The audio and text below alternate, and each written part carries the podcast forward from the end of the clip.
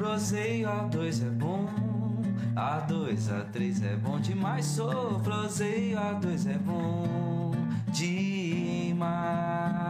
Proseio com café, com bolo de fubá, um pão de queijo e doce de colher. Pois é, um pão de queijo e doce de colher.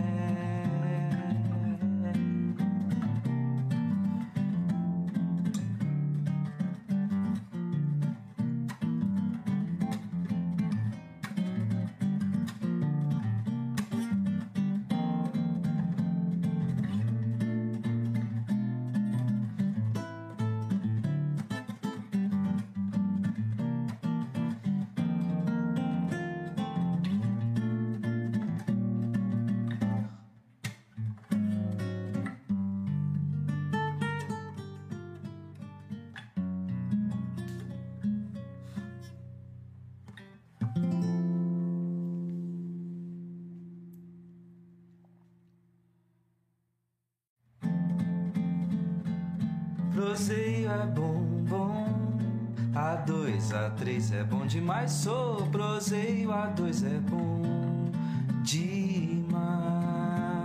Proseio com café, com bolo de fubá, um pão de queijo e doce de colher. Pois é, um pão de queijo e doce de colher. Proseio A2. Direção e apresentação: Márcia Braga e o seu filho, Murilo Braga. Proseio A2 é bom, A2, A3 é bom demais. Sou proseio A2 é bom demais. Proseio com café, com bolo de fubá, um pão de queijo e doce de colher. Pois é, um pão de queijo e doce de colher.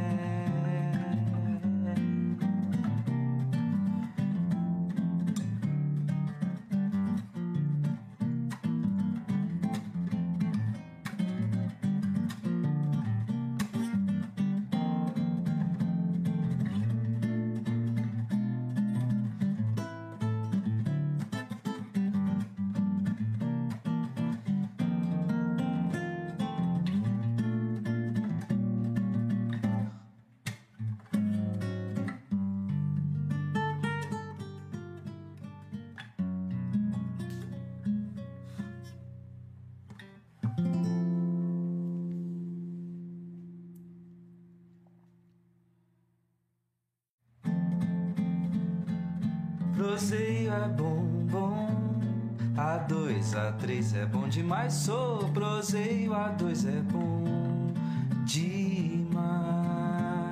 Proseio com café, com bolo de fubá, um pão de queijo e doce de colher. Pois é, um pão de queijo e doce de colher. Proseio A2. Direção e apresentação: Márcia Braga e o seu filho, Murilo Braga. Proseio A2 é bom, A2, A3 é bom demais. Sou proseio A2 é bom demais. Proseio com café, com bolo de fubá, um pão de queijo e doce de colher. Pois é, um pão de queijo e doce de colher.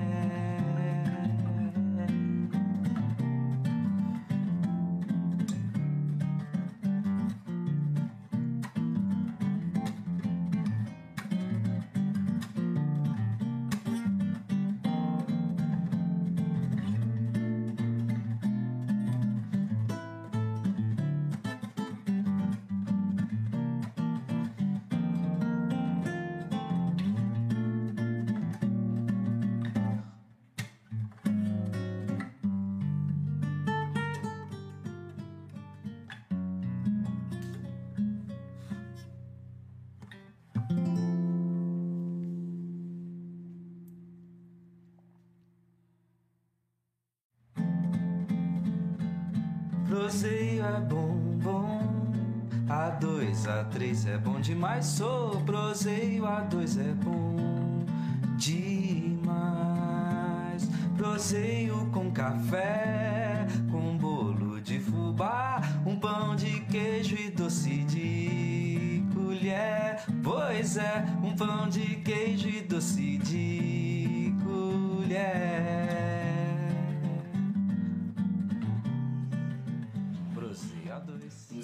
Iniciais é esse silêncio, mas é proposital, porque eu brigo com a minha mãe, que ela é muito boa de prosa. Então ela Gente, começa a falar coisas que não pode inteiro, falar gente. antes, porque é coisa que é interessante pra todo mundo, entendeu? Sabe o que vai ser legal? Você até quer ser ao vivo. Ah, então beleza. Porque a minha ideia era essa mesmo. Ainda mais flauta de manhã, cara. Somente sopro de manhã é horrível. Tudo, tudo que fizer assim pra, pra. Eu prefiro, sabe? Pra, pra ficar bem.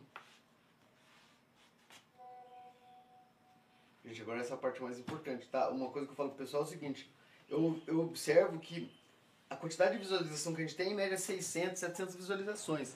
Mas o ao vivo, quem faz a diferença é os convidados. Convidados. É os convidados dos convidados, entendeu? Entendi. que, que faz essa o charme do negócio para ter mais, mais engajamento.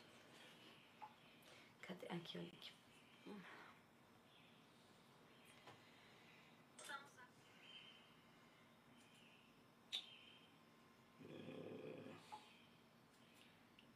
Aqui.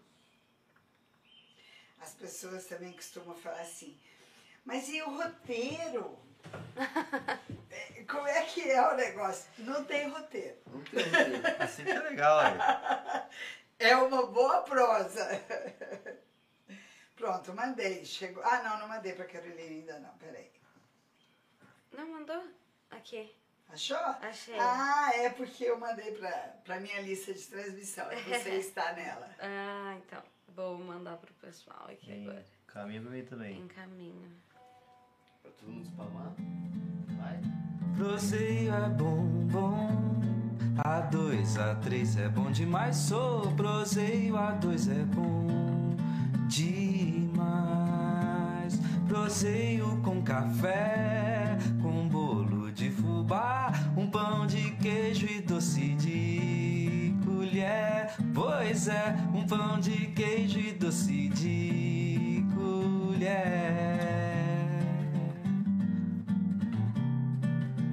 Proseio a dois.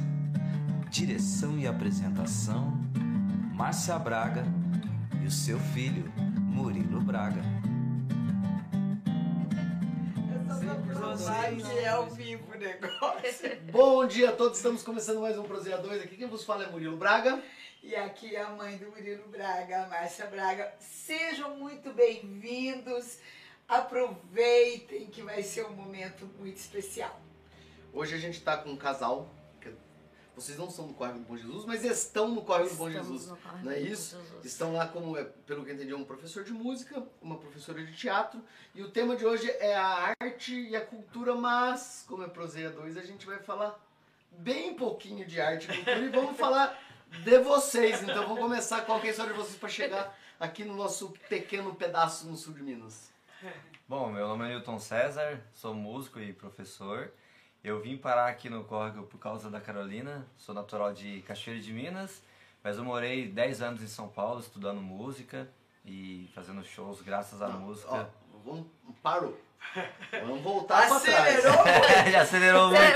Você nasceu em Cachoeira de Minas, vamos lá como é que chegou a paixão pela música, que é o que a gente mais gosta. Gosta entendeu? da Eu história. era É. pequenininho lá em Cachoeira de Minas. E a assim que história é boa, porque a minha família não tem pais, tios, avós, ninguém são músicos lá, ninguém. Você veio Só que abençoado. eu vou abençoada e eu tenho um irmão gêmeo, que também é músico, ele é pianista. Olha, olha. Olha só a história. Tá vendo? Tá vendo? Tá E a- nós éramos muito elétricos, então a gente aprontava muita arte, não parava quieto em lugar nenhum. E a minha mãe, querendo que a gente ocupasse um pouco a nossa cabeça e nosso tempo, ficava na cabeça: vocês têm que estudar música, vocês têm que estudar música, porque ela sempre foi amante da música, mas ela não, não toca no instrumento. Cantava. Mas canta. Ela canta, ela canta na igreja. Ah, Ah. demais uma. Cara, é impressionante. Todos os músicos que vieram aqui, 95% deles, vou falar 95%, a iniciação foi na igreja. Ah, mas é, a igreja é uma grande escola de músico. É uma a, ma- a maioria dos músicos que eu conheço é, foi essa porcentagem que você falou mesmo. 95%. Começa na A igreja. gente não pode falar 100% porque tem o Fê, né, que é, que, é, que é um gênio que começou por causa do rock. Uhum. Pegou o violão na casa do irmão e virou um, um genial. Depois assiste o programa dele. Ah, foi Mas aí- Reis? É. Ah, o Nilton fez um podcast com ele. Participei também. O quê? Pai? Tá sem som? Ah, Você tá sem som. Eu falo? Mas pode continuar, tá com som sim. Mas você tem um outro aí no outro. Não, aqui tá. É. Tá tudo. Já diz que tá vendo? Teve um BOzinho aí, ó. Faz parte. Faz parte. Vamos lá. E aí, com, com 10, 11 anos, a gente foi estudar música lá em Cachoeira de Minas com, com um senhor que tá vivo ainda, chama Zé Luiz. Ele ensina música. Senhor Zé Luiz, que benção que A gente faz coraçãozinho pra todas as citações pra evitar processo. Zé Luiz. Citou alguém, a gente manda coração. Continua. Ele ensina música lá em Cachoeira de Minas há uns 40 anos, gratuitamente para a sociedade. Então, a maioria dos Que músicos que tocam, principalmente instrumento de sopro, né? Que é a área que ele ensina, E esse nem funcionário cidade. público, de graça mesmo. é de graça mesmo. É de graça mesmo. Então, ele, ele e a música lá em Cachoeira, eles caminham juntos. E é, essas bandas Nossa, só eu de podia instrumento arrumar de esse sopro... contato desse senhor, será que ele viria aqui? É uma história interessante pra ser contada num É legal, ele tem ba- bastante história, né? Bastante experiência Poxa. de vida. Depois você Ele passa o contato. quantos anos hoje? Ele deve estar com 81 ou 82. Tem que ser a família, o filho, alguém se tiver algum Ah, contato. Tra- manda ser pra gente que a gente isso. traria ele aqui. Legal. Pô, ia ser legal. E Depois aí, você- quem, quem tá aprendendo instrumento de sopro é ele que inicia lá, lá em Cachoeira de Minas. E ele toca também. Ele toca também. Ah, Ah, ele ensina trompete, saxofone, a- a- essas bandas de, só de instrumento de sopro, né? Que tem em praticamente todas as cidades Sim, mineiras. banda, do banda. interior. né? Bandinha. Mas Banda. Cachoeira ainda tem banda? Tem banda ainda. Gente, banda Cambuí acabou a banda pelo tinha que E tinha uma banda boa aqui. Eu conheci a banda você boa lembra? aqui. Conheci. O Mas Luciano é- parece é- que o apaixonado para fazer esse trabalho voluntário, porque tem que ter. Tem que Tem que ter. um Para apaixonado. despertar de novo Sim. aquele, né? Aquela... Desejo de. E a história faz parte da cidade, né? Ai, Faz ai, que da É hora. continua. Mas então, continua. Mas eu Aí- quero contar dele. Você vai arrumar o filho dele pra mim. Nós dá um jeito, nós dá um jeito. Você arrumar. ele começou a ensinar a partitura, né? Pra mim e pro meu irmão, por, por questão do instrumento de sopro. Isso a gente tinha por volta de 11, 12 anos. Mas só um- uma parte. Você disse que você e seu irmão eram daqueles Dá pra virar. de encomenda. Como é que vocês conseguiram parar para aprender, por exemplo, a ler música, que é uma outra língua que você foi É outra aprender? língua. Então, no começo, é, a, a proposta lá do Zé Luiz e da, e da banda que ele ensina lá é ensinar partitura. Então você fica lá três meses só lendo partitura, só parte teórica. E a, a gente com 11 anos, a gente ficou uns dois meses e achou um saco. Pra falar a verdade, não. Achou um saco. A Mas gente é, achou lá que ia chegar lá tocando, né? né? Achou um saco, aí a gente saiu, aí minha mãe ficou lá, vocês têm que fazer música, não sei o quê. Aí a gente voltou de raiva mesmo, a gente fala, minha mãe sabe disso também, né? A gente voltou de raiva, ah, vamos lá então. Aí a gente pegou firme e. Vamos mostrar pra Mas- senhora então. Foi tipo isso, por mais que a gente era elétrico, a gente começou a pegar gosto e não paramos mais. Aí a gente aprendeu partitura, começamos simultaneamente também a tocar violão na igreja, eu e meu irmão. Aí toca Ah, violão toca também. Toca violão também. Porque Ah, você- quando vai cantar, eu fui- pensei, pô, se ela for- você vai cantar, você canta? Não. Ah, tá. Então vai ser só flauta mesmo. É que quando tem cantor, se cantor sem violão, fica um negócio meio. A capela tem que ser. É, eu tendo um violão pra acompanhar é mais gostoso, É outra né? pegada. Outra Mas se precisar que tem Tem violão. violão, violão Ah, pronto. Tá bom. É que, é que eu, como cantor, sou um ótimo flautista. tem. Não tem problema, não vamos fazer você passar milho, vamos ficar zengado. Parou, estamos com 100 pessoas ao vivo. Obrigado a todos. Ô, gente, Sempre- obrigada. A cada múltiplo de Muita- 100 eu tenho que falar dos patrocinadores, que é o nosso contrato com eles. Né? É, mas, 100. gente, por favor, dá o seu ok aí. Dá o like. E, por favor, se inscreve também, por favor. E compartilha aí. Vamos É, fazer esse compartilha negócio com os amigos. Os nossos patrocinadores que ajudam a gente. É, tem gente que às vezes que acha que a gente ganha muito dinheiro, né? Na verdade, os nossos patrocinadores eles só fazem é, A manutenção, a manutenção do café. pro, pro pessoal. Então, o nosso Café Itaim, salve Zé Lauro, desde o primeiro programa. Desde o primeiro Firme, programa. doce, se nem sabia qual era o projeto, já deu café pra minha mãe. Minha mãe falou, vim pedir pra você. Tá, tá o café. Doce Serra Verde, Padaria Avenida, Bolo Funcional Maria do Carmo, Atel- Ateliê Nardinos, que faz agora a nossa caneca, nossos no- novos Uma grande artesã, gente. Avenida do Carmo. É, La Casa de Pastel, que nos fornece o pão de queijo. Doutora Sibeli Braga, que pede que bebam água. Souza Advogados, que fornece a eu. Infoca Informática Cambuí, que fornece ela e o Silvio Braga atrás das câmeras. Logoteria. Genial, Aline, obrigado, criou o nosso logo, nosso, fez o nosso, a nosso cinearte. Lupter Music, Bruna Pereira, assistente virtual, Que foi quem falou com você. Que foi Foi super a educado. quarta membro. É a quarta membro que não aparece nunca. Ela é, é invisível. Isso aí, vamos lá. Olá, continua. Newton, está muito interessante. Bom, aí começamos a tocar simultaneamente também violão na igreja.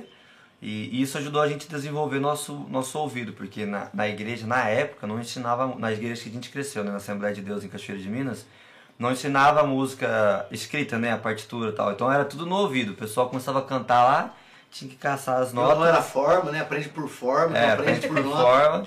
E a gente foi assim, aí ao- aos 14 anos a gente se inscreveu no Conservatório de Música em Pouso Alegre, quando eu escolhi o saxofone como meu principal instrumento. Hoje eu trouxe a flauta aqui, porque era mais prático. E tem uma novidade? Ah é, a gente guardou uma novidade pra contar aqui no Proseio A2. Que ótimo! Mas- vai ser Mas a gente vai deixar. Vai deixar até o final. ficar até o final. O pessoal ó, ficar até o final. A gente pessoal de guardou, Cambuí tem uma super novidade.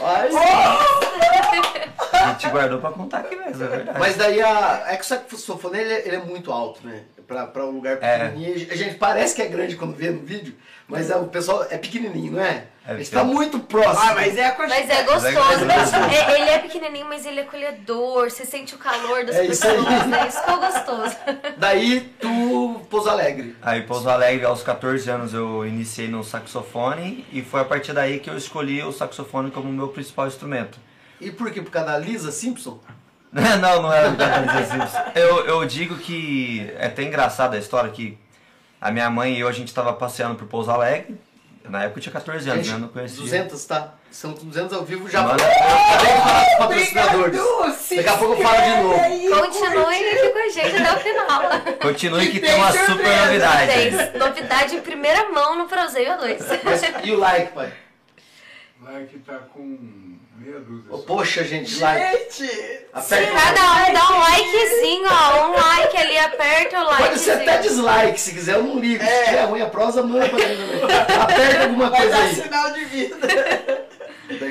A minha mãe e eu passeando por Pouso Alegre para resolver algumas coisas na época. A gente passou em frente ao conservatório e ela pensou, vamos ver se está tendo inscrição. E coincidentemente ou não, né, é, naquela semana, era uma semana no ano que tinha inscrição, tava tendo inscrição. E eu falei pra minha mãe assim, ah mãe, põe saxofone pra mim aí, porque eu não tenho mais a banda em Cachoeira empresta. E joga teclado pro meu irmão, foi desse jeito assim, descaso mesmo. joga teclado, não foi nada premeditado assim, que, que realmente o piano e o saxofone formam uma dupla legal, né, pra fazer show Com e tal. certeza. Não foi nada pensado assim. E por sorte a mim, o meu irmão gostou do, do teclado.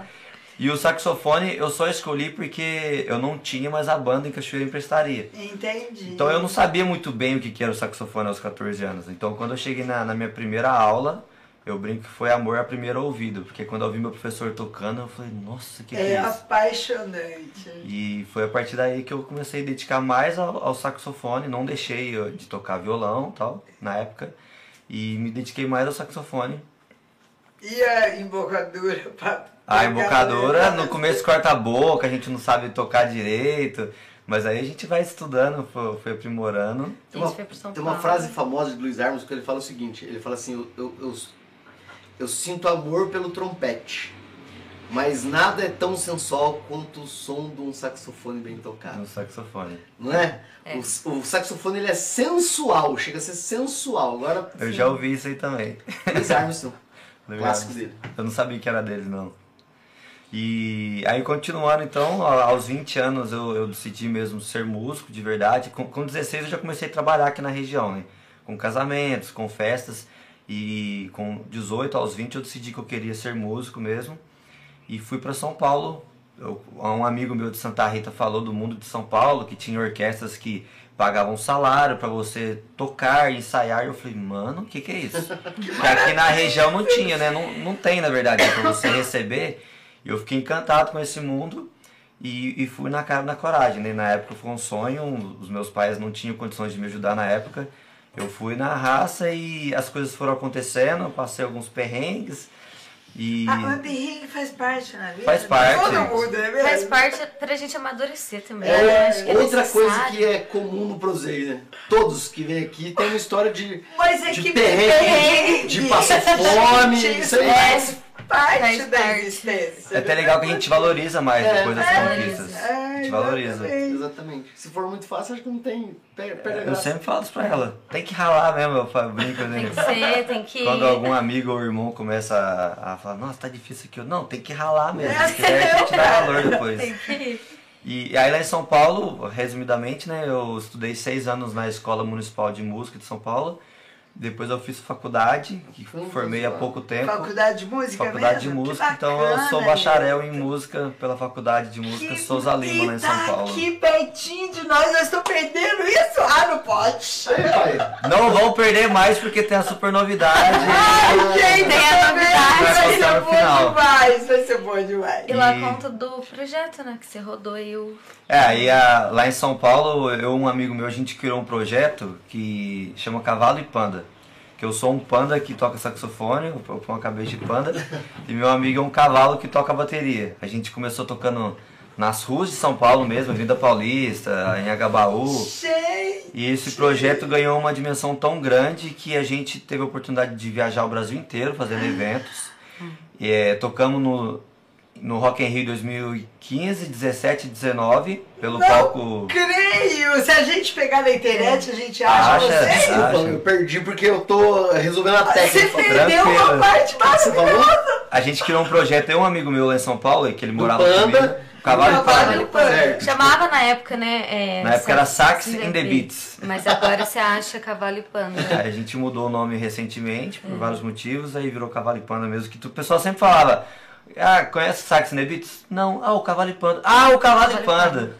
Que, enfim, aí a gente tocando nas ruas, a gente começou a fazer eventos de grandes Avenida empresas. Paulista, aquelas coisas lá, né? É, São então a, Paulo a é rua foi uma assim, né? grande vitrine pra gente, na verdade. O pessoal, no começo tinha vergonha, mas foi uma grande escola pra mim como artista, porque na rua você tem que conquistar as pessoas para que elas parem pra assistir você. Todo artista está onde o povo está. É, exatamente. Diria no- Milton Nascimento, né? E aí a gente teve a oportunidade de tocar em, em eventos de grande empresa, Facebook, Google, e tocamos em grandes festivais como o João Rock em Ribeirão Preto e o Rock in Rio 2015, 2017 Quando que foi no 2019. rock que você tocou, você lembra? Ai, eu Cara, não lembro, a gente tocou desse- três anos aí, mas faz uns 5, 2016? 6 anos, não vou lembrar agora. A gente tocava em no meio da 2016, galera tava lá. 2016 eu tava lá, mas eu não lembro. No É. João Rock a gente não tocou em palco, a gente tocou no meio da Tocou- galera. Então eu lembro que tinha músico que tocava no meio da galera. Sim. Às vezes era lá, nesse vezes era cruzão, tu. tá vendo? É isso aí, ó. É nóis. E a gente se conhece nem sabia. E do Rock in Rio você tocou no palco Itaú e no outro palco uma outra banda também. No Rock in Rio toquei no palco Itaú todos os dias pelo, com o Cavalo e Panda. E também consegui tocar no. Como é que eu não lembro? Palco Supernova com a cantora Eu Dani tinha que trazer esse cavalo e panda também. Você, você topa vir de cavalo e panda? cara. Bora, Seu amigo, você chama ele? Bora, bora, ele Vai mora em São da. Paulo, a gente A conversa. gente combina. Nossa! A gente combina. A gente também, a gente também estamos com uma quase novidade, né, Márcia? Faltam, falta confirmação, mas a gente, em breve, a gente vai conseguir trazer gente de fora, porque a gente vai conseguir hospedagem em Monte Verde. Então o cara vem pro Prozeio Legal. e vai É passar um final de semana lá. Nossa. Mas Estamos? Sim. Calma, estamos namorando. Um patrocínio, aí, mais um patrocínio pros convidados, tá vendo? Que pra mim, pra minha mãe e pro meu pai, nada. Só as contas. Ganha, ganha um final de semana em Monte Verde? Olha só. Ah, Eu não sei se seria o final. É porque a gente veio de longe, sabe? É, A gente gente- veio de muito longe. Já Muito começou? longe. Mas, mas não, não tem ainda, entendeu? Mas é, é- é coraçãozinho, mas quem sabe? Ô Negrita, eu estou de olho em você, tá? A gente vai conversar. Que, que é seria uma forma da gente conseguir trazer pessoas de, de longe, né? E eles se sentir motivados a vir, porque dinheiro a gente não tem, né? Pra, pra, pra fazer Sim. um movimento Pra desse pra ter esse retorno. Mas seria uma forma do, do cara vir, ele fica um hospedagem, já vai ganhar uma hospedagem Monte Verde. Seria uma Nossa. brincadeirinha boa pra gente fazer. Boa. Legal demais. demais. Daí você se apaixonou-se. Aí, não, só tem uma partezinha que é legal também na música. Vai. Com esse trabalho também tive a oportunidade de tocar pra fora do país. Poxa, que legal. Então a gente cara. fez eventos. Você é o cara, cara. não, não sou o cara. Sou o panda. É, eu tive a oportunidade de tocar em Peru para uma multinacional da área de saúde, que eu não vou lembrar o nome agora. E também a gente passou 25 dias tocando na Itália, nas ruas da Itália. Que Então, legal, cara. Com esse projeto, que Cavalo e panda. Cavalo e Panda. Cavalo Mas como é que você faz pra. Você fez um buraco na boca? É, tem um, tem um buraco na boca lá. E no começo era sofrido, depois a gente acostumou. E, e o cavalo? Também era só um. O cavalo é a cabeça de cavalo, né? Cavalo. Gente Eles vestidos de social, né? E tem vários vídeos. Eles chegaram a dar entrevista em várias emissoras, SBT, Band, Record, blá. E tem muitos vídeos assim no, no Pior que YouTube. você tá falando, sabe, sabe aquela coisa que parece que é um. Parece que é criação. Eu acho que eu já vi isso, porque viralizou uma época. Possivelmente. Viralizou uma época. Mas faz algum tempo, né, que viralizou. A gente tá 10 anos já na estrada. O trabalho É, existe. Mas a ainda. viralização foi pré-pandemia, que Ah, viralizou, vocês que tinha ainda usam vocês, né? Sim, a gente tem esse trabalho ainda. Que legal, a gente tem que trazer. Então já mais um convidado futuro aí. É, você, você até falou que talvez já viu, né? Quando a gente. com- é que eu, graças a Deus, eu não consigo imaginar assim, a dimensão, mas a gente realmente alcançou um patamar assim que eu, eu não consigo dimensionar. Muito. Mas no comecinho, quando começou a dar esse boom, uma, uma conhecida minha de Santa Rita de Sapucaí veio falar pra mim, olha que da hora esse trabalho. E é a cidade vizinha, a minha natal ali, né? E ah, olha que legal esse trabalho, esse saxofonista aqui. Aí eu peguei e falei, ah, sou eu esse panda aí, a gente tá tocando. Mentira, achei que era um negócio gringo de outro país, não sei o quê, por causa da música Tá também que a vendo? gente toca. É, eu acho que. Sabe quando tem assim? Eu não vou afirmar, mas parece que tem Sim. na minha cabeça. Tem. Mas aí conta como que foi a, o, a tua versão de quando você enamorou-se. Ele namorou. Ah, mas. Porque depois a gente vai saber a dela pra É, ir pra vida dela. Tem duas versões. Tem, não, não. Conta uma Tem a verdade, tem a, a versão verdadeira e aquela que vai contar Você vai, você vai ter a oportunidade, entendeu? Vai lá, segue. Ah, bom, é- esse é um dos projetos, né, que eu tenho na minha carreira, então Até hoje, então, existe, o Existe. cavalo e banda. existe. Mas Tá. esse é um dos projetos de vários trabalhos que eu tenho. Aqui na região eu sempre toquei em várias bandas, inclusive o Moqueca Groove, que é daqui de Cambuí. Você, foi no meu, você, você tocou no meu casamento? Não, né? 2016 já tava com eles? Já, já faz anos que eu toco com Será que eles. você tocou no meu casamento? Uai, deve ter tocado. Onde foi Pousada Cambuí? Não, em Pouso Alegre. Na onde? Lá na. Como que chama aquele lugar que eu casei? Lá, não sei como é que chama. Sei. É lá pra cima assim tem um. É, esqueci, cara. Espaço. espaço alguma coisa. Ah, então não vou lembrar. É que a gente fez. É anos que eu tô na estrada também, Muitas né? vezes ele tocou no meu casamento. Tem que ver no álbum, imagina? Depois eu olho no álbum pra ver. Então, o Moqueca Groove é uma das bandas que eu tô tocando há muitos anos já também. Pedrão, né? Tá pra vir aqui também, mas o Pedro. A agenda do Pedro é mais. É, pra Disputada marcar ensaio aí, Pedro, é difícil, hein? É pesado. Olha, a gente pensa que a gente é muito diferente, É. né? Nada, o mundo é pequeno. A gente Às vai vezes ele tocou no ligando. casamento, é Nossa, o Você tá é desde muito 2016. Achando que É, a gente já cruzou. Já deve ter cruzado, pode ter sido no casamento. É. E aí no, teve um festival de inverno aqui faz uns 6, 7 anos. Cara, Festival de em Sete Cambuí. anos. esse eu Sete lembro, Sete o anos. último, né? Então, na minha cabeça foi o terceiro. Eu não lembro certinho se foi o terceiro festival. Na minha cabeça foi o terceiro. Eu, vi- eu vim tocar aqui e foi numa sexta-feira, eu lembro certinho. Aí eu morava em São Paulo. Então, por, Agora você não tem direito de intervir, tá? É. Deixa eu falar. na hora do almoço, eu tava lá em São Paulo. Na hora do almoço, eu fui almoçar, falei, ah, colocar qualquer vídeo aqui. E tinha acabado de sair um vídeo dela entrevistando o Pedro e o Rafa do Moqueca. Aí na época, né, eu tava lá almoçando, eu falei, nossa, que menina gata. Eu apaixonei no vídeo ali. E aí já aparece lá, Carolina Teixeira, já fui, stalkeei no Facebook, na época nem tinha Instagram ainda. Não, tinha, mas não era um bom assim. Aí stalkeei, olhei lá, moro em São Paulo. Eu falei, opa, eu tô aqui em São Paulo também. Opa! Tá Aí beleza, tá stalkeei. facilitando, né? Só tinha isso no Facebook, né? Moro em São Paulo. Aí eu stalkeei e no fim da tarde eu ia vir pra, pra Cambuí pra tocar no show à noite. Aí eu vim pra Cambuí e tal. Na hora do show, a gente tava tocando fazia uma meia hora. Ela subiu no, ca- no palco porque ela tava cobrindo O evento. o evento. Ela tava com, com um projeto lá, depois ela comenta com vocês. E na hora que eu vi ela no palco com a câmera, eu já cutuquei o trompetista e falei, cara, lá é a Carolina Teixeira. E eu já fiquei apaixonado nela ali. Já fiquei, encarei ela o show inteiro. Só que ela só podia subir no Errou palco. nota? Hã? Errou nota. Ah, certeza que eu, na hora que eu passava perto, eu esqueci a partitura. Só que ela só podia subir no palco no, no começo do show pra filmar. E aí na hora que acabou o show, ela ficou doida em mim também. Quis subir no palco lá pra me agarrar, aí o segurança barrou, segurou. Aí eu olhei, quando eu olhei, cara, porque eu vi um farfé, assim, né? Uma anarquia, ela gritando. Aí eu olhei assim, o segurança segurando ela, eu vou pode deixar, isso aí pode deixar subir. Ela foi lá, já pulou, Lembrando me que é deu a um versão beijo. dele. Já me deu um beijo aí, cara, já foi amor ali. É, vou casar Na com hora, você. assim. Quase que eu fui Então- direto pra igreja. Nossa, Então, é. há quantos anos juntos já? Sete A gente anos. tá Sete sete, anos. né? Namoro e, e casado já faz Sete Sete anos. sete anos. anos. E aí eu falei, não, pode deixar, ela já me agarrou ali no palco mesmo. e eu falei, cara, essa aqui é a mulher da minha vida. Então daí, ó. Pausamos, porque daí a gente vai falar de vocês dois ao mesmo tempo, beleza? Sim. Agora, tu, arte, teatro, como é que Não, começou? primeiro, Nossa, da onde que você é? Pequenininho, E vamos contar a história igual a ele, Igual desde ele. pequenininho. A história é um pouco parecida, assim. É, Eu só nasci em São Paulo. Muita gente acha que eu sou de São Paulo, mas eu só nasci em São Paulo. Por isso que todo mundo fala: você é filho de quem? É neto de quem?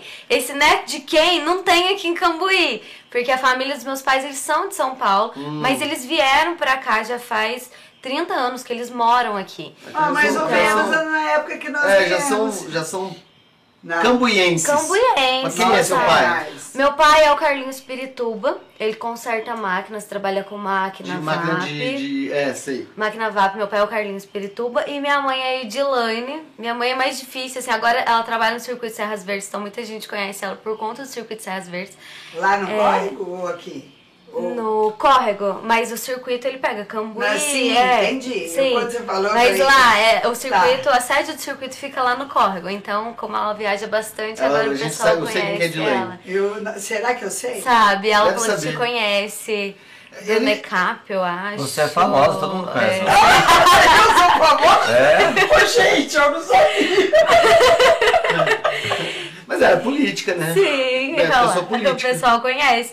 Depois eu mostro uma foto, acho que você vai lembrar dos meus Sim, é, pais. o pessoal do Serra Verde, a gente tá pra vir, mas daí é sempre é complicado, porque quando eles têm projeto que tá engatilhado, É. eles não podem vir no sábado. sábado, então é tem que, a gente vai ter que achar um feriado, alguma coisa pra encaixar eles. Claro, Mas daí continua lá. né? E lá. aí, é, meus pais são daqui, né? Daí você estudou colégio, tudo. Ah, Um pouco aqui, um pouco em São Paulo. O que Ah. aconteceu? Meus pais também, ninguém é envolvido com a área da arte, do teatro, nada. Meus pais é da área do esporte. Mas seus pais moram em Cambuí? Moram, agora no Córrego, faz dois anos que eles estão no Tá. mas sempre foi aqui em Cambuí. Na época, então, a gente morava aqui em Cambuí e meus pais eram do esporte. E eu com esporte sou uma negação. E eu gostava do teatro, da, da cultura, apresentação, gincana, né? Tinha na época da gincana No no, colégio. colégio. E eu tava sempre ali à frente, fazendo, e, e os professores começaram a falar pra minha mãe. Olha, a Carol é boa, põe ela no teatro, ela tem, ela é muito desinibida, né? Coloca ela no teatro, minha mãe, nosso teatro. E a gente sempre ia pra São Paulo.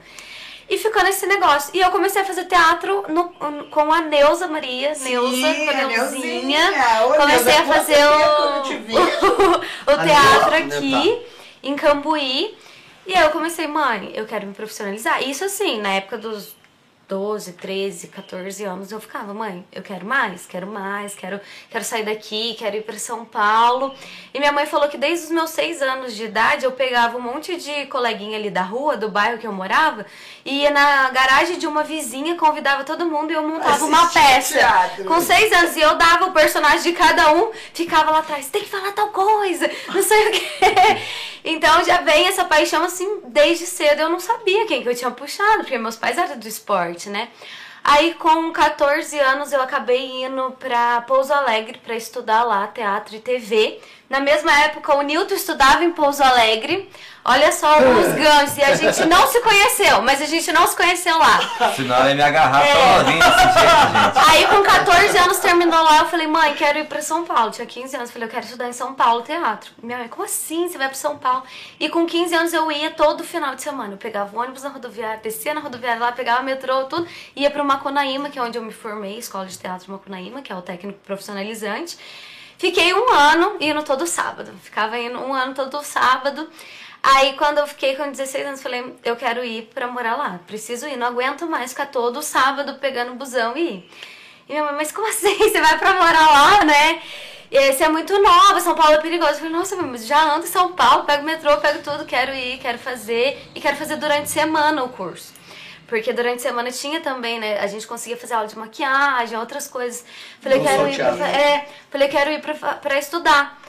E aí minha mãe com aquele aperto no coração, ela falou, não, tudo bem. Sabe as mães, né? Coraçãozinho pras mães. Coraçãozinho Olha, pras mãe, mães. eu sei que você passou vida. E aí eu fui pra morar lá e fui fazer o terceiro colegial lá. Então eu fiz o terceiro colegial, estudava de manhã, saía e fazia é, uma conaíma à tarde. Tá. Então saía de casa super cedo, chegava só à noite. É, na época também meus pais não tinham uma situação financeira pra me ajudar a estudar lá. Eu lembro que foi escolhas, era assim, ou você vai fazer o teatro, ou, Ou você faz o cursinho. inglês, Ah, tá. ou você vai fazer teatro, ou vai fazer o Cecília cursinho. Meirelles, ou isso Ou isso, ou aquilo. E era assim, muito apertado. Eu lembro que eu também tinha o dinheiro contado ali pra almoçar, porque eu ficava o dia inteiro fora, né? É, comer um salgado, alguma coisa. E o que me ajudou muito foi que a minha avó morava em São Paulo. Então a minha avó, avó querida, se estiver me assistindo. Mãe duas vezes, né? Vó também. Minha avó, ela que. Eu fui morar com a minha avó e com a minha bisavó. Também foi tipo uma mudança muito grande. Porque aí morava minha avó e minha bisavó. Aí era só mima, hein? Você saiu lucrando. Mas eu, eu ficava o dia inteiro fora, eu só chegava à noite em casa, né? Ah, eu saía seis e pouco da manhã. sopinha, tinha tinha- sopinha, tinha, frutinha. Tinha Frutinha frutinha. descascada. Tudo! E eu tive esse Casa privilégio, né? é. E eu tive esse privilégio de conhecer essas outras gerações, né? Muda muito, né? Até a nossa linguagem, de conversar, tudo. E aí ficava minha avó desesperada assistindo da Atena, minha mãe assistindo da Atena e tipo, encheu São Paulo, alagou e todo mundo naquele desespero, né? Eu, gente, desliga a televisão, tá tudo certo. E aí eu fiz o técnico profissionalizante junto com, a, com o terceiro colegial. Me formei, eu falei, não, quero continuar em São Paulo, né? E tinha aquela coisa, apresentei peças lá, tudo. E era aquele mundo, ai, São Paulo. Minha mãe falava, Carolina, nunca mais vai voltar. E fui pra faculdade. Aí eu resolvi fazer comunicação social, tirei habilitação para jornalismo. E no período da faculdade, o final da minha faculdade foi onde eu falei: não, acho que eu vou voltar pra Minas, acho que eu vou formar e vou voltar. Então eu fiquei sete anos em São Paulo e aí saía. Seis horas da manhã, chegava nove horas da noite, né? Se se molhasse, Aí, de chuva, tá. ficava molhado. deu também. É, aí eu falei, não, não tenho qualidade de vida. E estudando e trabalhando, Eu, eu falo sempre chegava uma- na questão da qualidade de que- vida.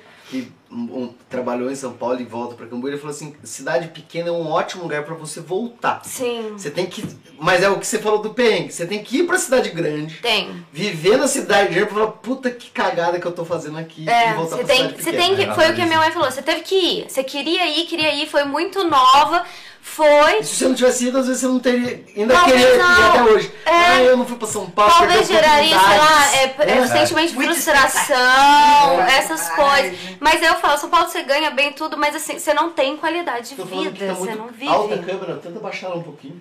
a gente não, não tem assim a questão da qualidade de vida. Então, no último ano assim de faculdade, eu falava assim, eu acho que eu vou voltar. E aí minha mãe falava assim, mas como assim você vai voltar? Mas vai vir trabalhar aqui? Na onde? Com o quê?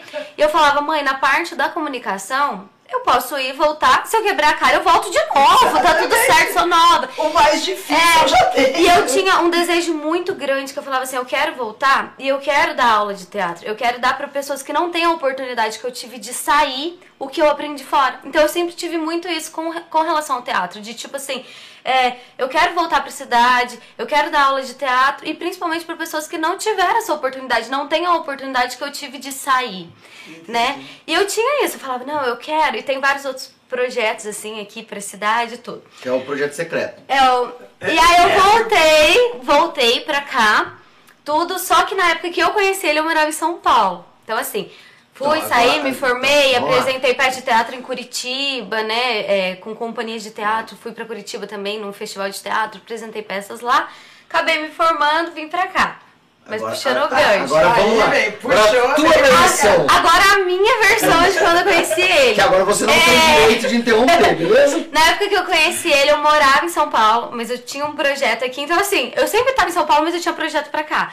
Morava lá, dava oficina pra pessoal de oratório, medo de falar em público aqui, na- nas minhas férias. E fiz um projeto acadêmico aqui, que era o Radar C, que na época a gente entrevistava várias bandas, vários artistas da cidade, junto com o William, com a Isa, com o Carlos Alberto. E aí, era o festival de inverno e a gente tava fazendo a cobertura do festival. Mas a gente entrevistava as bandas do festival antes e depois a gente entrevistava de novo no festival. Então, no dia como que é que ia tocar, a gente soltou a entrevista com o Muqueca, que foi o vídeo que o Newton viu. Tudo tranquilo, soltamos a entrevista. Aí o pessoal já tava filmando quando o Muqueca é, começou e eu tava no outro compromisso, então cheguei um pouquinho depois, subi no palco e vi uma pessoa que ficava o tempo todo assim pra mim, onde eu ia. Tava assim, aqui com o saxofone, onde eu ia a pessoa tava com o saxofone ali. Falava, gente, será que essa pessoa é desse jeito mesmo, né? Fica encarando a gente. E não disfarça, né? Era aquele olhar assim.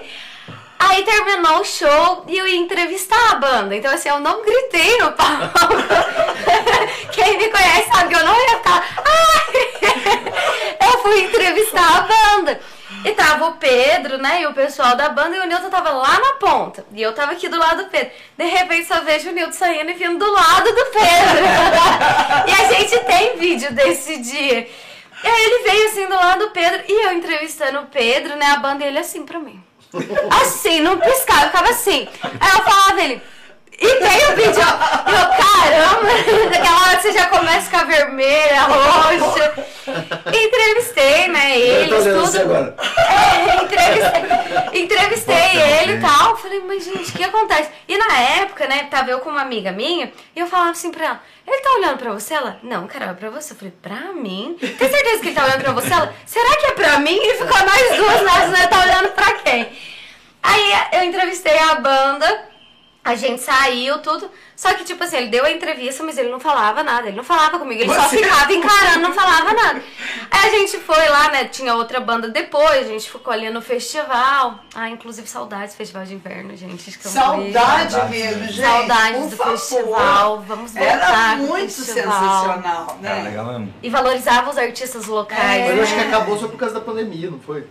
Talvez volte.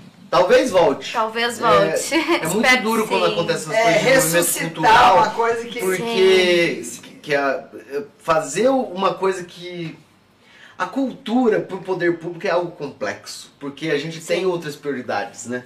O, o- o- falar pro prefeito que ele tem que tirar dinheiro, às vezes, sei lá, da escola pra dar pra cultura Ah, é mas um. são verbas separadas, né? Não, assim, São verbas daí estão- fazer o movimento acontecer de novo, Sim. fazer a inércia acontecer, precisa de gente que queira Precisa de fazer. muita boa É. vontade. E Cambuí, assim, é uma cidade, eu sempre comento com o Nilton, tem muito artista. A gente Aqui tem, tem muito mesmo. artista Tem bom. mesmo, Na música, na arte Cambuí plástica, tem uma coisa. tudo, Não sabe? sei se vocês assistiram o Prozeio da semana passada, viu? Uma menina aqui que é oceanógrafa. A Luísa, A conheço desde viu. pequenininha.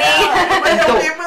E daí a gente vai, a gente vai, eu com a minha mãe a gente vai conversando que é impressionante como aparece, como Cambuí é um fazedouro de pessoas. Sim, É um celeiro. Fantásticas. é um celeiro, celeiro. é um Não, celeiro. Não, Cambu, Cambuí é região, né? Vamos falar Cambuí. Sim. é. O que tu imaginar tem aqui? Tem.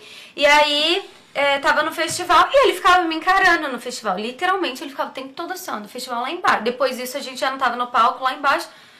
Vim embora, né? Acabou ficar as... constrangida. É, acabou as bandas, tudo, vim embora. E a pessoa não falou comigo. Eu falei, gente, qual é desse menino, né? Me encarou o show inteiro, dentro do palco, tudo. Ele não veio falar comigo. Acho que era umas duas e pouco da manhã, né? Cheguei em casa no Facebook. Na época o Instagram não era tão badalado, era o Facebook. Bu, sabe aquele fantasminha? Bu. Mandou o fantasminha. Eu falei, não é possível.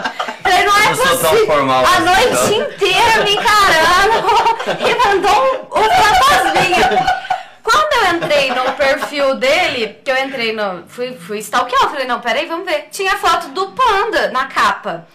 E eu assisti o panda, na época eu fazia cursinho na Paulista. Eu saía e ficava ali assistindo o panda. Aí eu vi o panda e falei, gente, eu conheço o panda e o cavalo. Assisti eles na Paulista. Porque será que ele tem a foto do panda na capa? Nem tchum, não liguei saxofone, panda, nada. Falei, por que será que ele tem a foto? Deve gostar muito dos caras, né? Aí eu mandei assim, nossa, você conhece o panda da Paulista? Aí o que, que você pensou na, na época? Eu falei, ih, peguei. Porque já tinha um assunto ali, né? Eu não sabia como iniciar o assunto. Eu mandei bu. que eu vou falar pra ela ela? mandou sobre o cavalo e panda. Eu falei, nossa, tá fácil agora. Agora, Não foi fácil, mas na hora eu pensei, peguei. Eu tenho assunto, agora tenho assunto nesse Mas sentido. não pegou? Ainda foi seis meses ali, ó, de Isso aí, tem conversa. Saímos lá É em São mesmo? Paulo, não fiquei, continuei. Mas aí ele começou a conversar com a gente, pelo, a gente começou a conversar pelo Facebook e tudo. E aí eu descobri por que, que ele não veio falar comigo, que foi um super mal entendido que aconteceu, né? É, a Carol tinha acabado de sair do relacionamento aqui em Cambuí e muita gente não sabia ainda. E aí na época, a namorada do Pedro na época falou, eu falei assim, eu fiquei apaixonado naquela menina. Ela falou, não, ela namora, nem vai. Aí eu falei, ah, que triste. Que aí eu ficava encarando, ela viu que eu encarava, mexia no cabelo. Aí eu, mano, essa menina não tem namorado. Aí eu virava ela, tem namorado, desencana. Aí eu fiquei encanado, né? Tipo, não, não vou chegar, ela tem namorado. Só que ela também viu que eu tava olhando. Aí, conversa vai, conversa vem, depois de dias que ela comentou, que muita gente não sabia Não ainda, que sabia, ela tinha saído do tinha terminado, relacionamento. Mas aí foi, foram meses mesmo conversando, mas o que, que é legal, né? E a gente, a gente fica feliz que mu- muitos amigos nossos, conhecidos aqui de Cambuí, falam pra gente, é até gostoso ouvir. que Eles falam que a gente é muito verdadeiro, né? Como casal. E é legal que desde o começo, antes da gente ficar a primeira vez, a gente sempre foi muito aberto um com o outro. A gente sempre foi muito, Muito. sincero, até demais, né? Demais. Ele os fala quando. assuntos. Aí eu comecei a falar, ai meu Deus, tá rolando alguma coisa, tá ficando sério demais. É, eu falava assim, eu não quero músico, tá louco? Vou namorar com músico? Como assim? Nunca Eu tem quero, final de eu semana. quero fazer arte. Ele música, vamos ver do quê? Não, eu ficava assim, eu ficava assim, como assim, músico Venda não? pouco, né? Aí, eu- aí as minhas amigas, mas Carol, tá rolando clima meu, bem capaz, músico? Não, o cara é músico. E aí eu falava, como que eu vou dar um pé na bunda desse cara, né? O que que eu vou falar? E aí na época eu lembro que eu virou casamento. aí, ó. Gospi caiu na testa. É bem isso. Aí eu lembro que, que eu falei assim pra ele, né? A gente tava conversando, eu falei, que religião que você é? Aí ele falou, ah, eu sou evangélico. Eu falei, pronto, já sei o que, que eu vou falar. Eu falei, eu sou espírita. Aí ele, espírita, aí eu, ah, um bandista. Eu fui indo, um bandista ele. Nossa, mas o que, que é isso? Eu falei, não, não funcionou. Falei, não funcionou. Aí a gente começou a conversar, foi ficando. E a gente, a nossa história é muito engraçada, porque assim, na época que ele tava em Pouso Alegre, eu tava em Pouso Alegre fazendo teatro. E a gente nunca se cruzou. Já era pra se encontrar Na aqui. época que eu fui pra São Paulo, ele foi pra São Paulo. E o teatro, o Macunaíma, era perto de onde ele morava. Então, era muito ele? perto de onde a gente morava. E eu assisti ele na Paulista Já quando eu fui fazer cursinho. Várias vezes a gente descobriu que assim, a gente tava em vários lugares um filme, assim, perto, e a gente não se encontrava. É, eu não lembro qual que é o filme. O filme de uns caras de chapéu que abriam as portas. Vocês já assistiram esse filme? Que é lembrando, com, não. é com o Matt Damon. E a história é a seguinte: existe um- uns caras que são tipo um anjo, que eles têm que fazer cumprir o papel. Eles olham, nossa, a gente tem que fazer. Daí ele joga, tipo, soja a roupa dela pra você falar, nossa, coitado", sabe? Sim. Tem, tem um- umas coisas assim. Então, no caso deles, eles.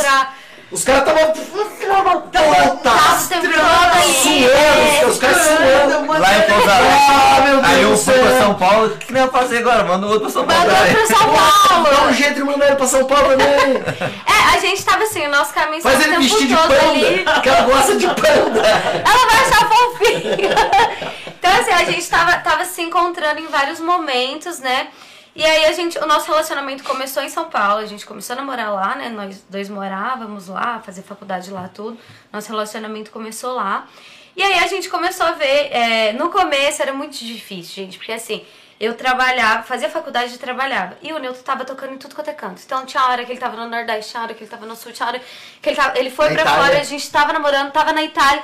E eu ficava assim, meu Deus do céu, que loucura. Então a gente acabava brigando muito naquela época por conta disso. De Porque ausência, assim, né? ausência, eu trabalhava, estudava o dia inteiro durante a semana, chegava no final de semana, cadê? Nunca quem tava tá- ali. Não queria no começo e depois ficou pedindo. Você É. tá ausente!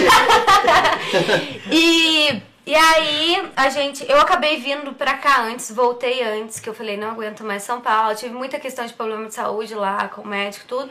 Foi também uma das coisas que falou, não, peraí, quero qualidade de vida. Agora eu realmente quero qualidade de vida. Vim pra cá. Vim um ano antes de você, né? Foi, foi um ano. É, vim um ano antes pra cá. E depois entrou pandemia, né? Aí você pode explicar, porque você como músico e pandemia. Mas antes da pandemia a gente vai cortar, porque a Tá. pandemia a gente não gosta de falar muito desse assunto, Sim. é meio velado pra nós, né? Esquecer! Bota pedra que não tem, mas a gente fala rapidamente. A gente Sim. quer ver a flauta, cara. A flauta. Nós já estamos com Já pode dar 42. novidade? Não, né? Pode, aí. Qual que é a novidade? Então tem uma novidade que a gente deixou pra contar aqui É. de primeira mão, que agora é certeza mesmo. Certeza. Vai rolar aula de flauta transversal aqui em Cambuí, pela Que prefeitura. legal, cara. E eu vou dar aula pela prefeitura. Aí, é isso. É, Apaixonado por flauta transversal. Apaixonado por Aí, flauta? Em algum lugar. Vamos ver, né? Se o pessoal gostar e Eu quiser fazer ele, aula. gente, eu falei pra ele aquecer ao vivo pra ele mostrar pra gente, pra gente saber o que, que é o. que Bom, que- a flauta por ser um instrumento de metal, no frio a gente sofre mais ainda. Porque quando esfria, a afinação abaixa.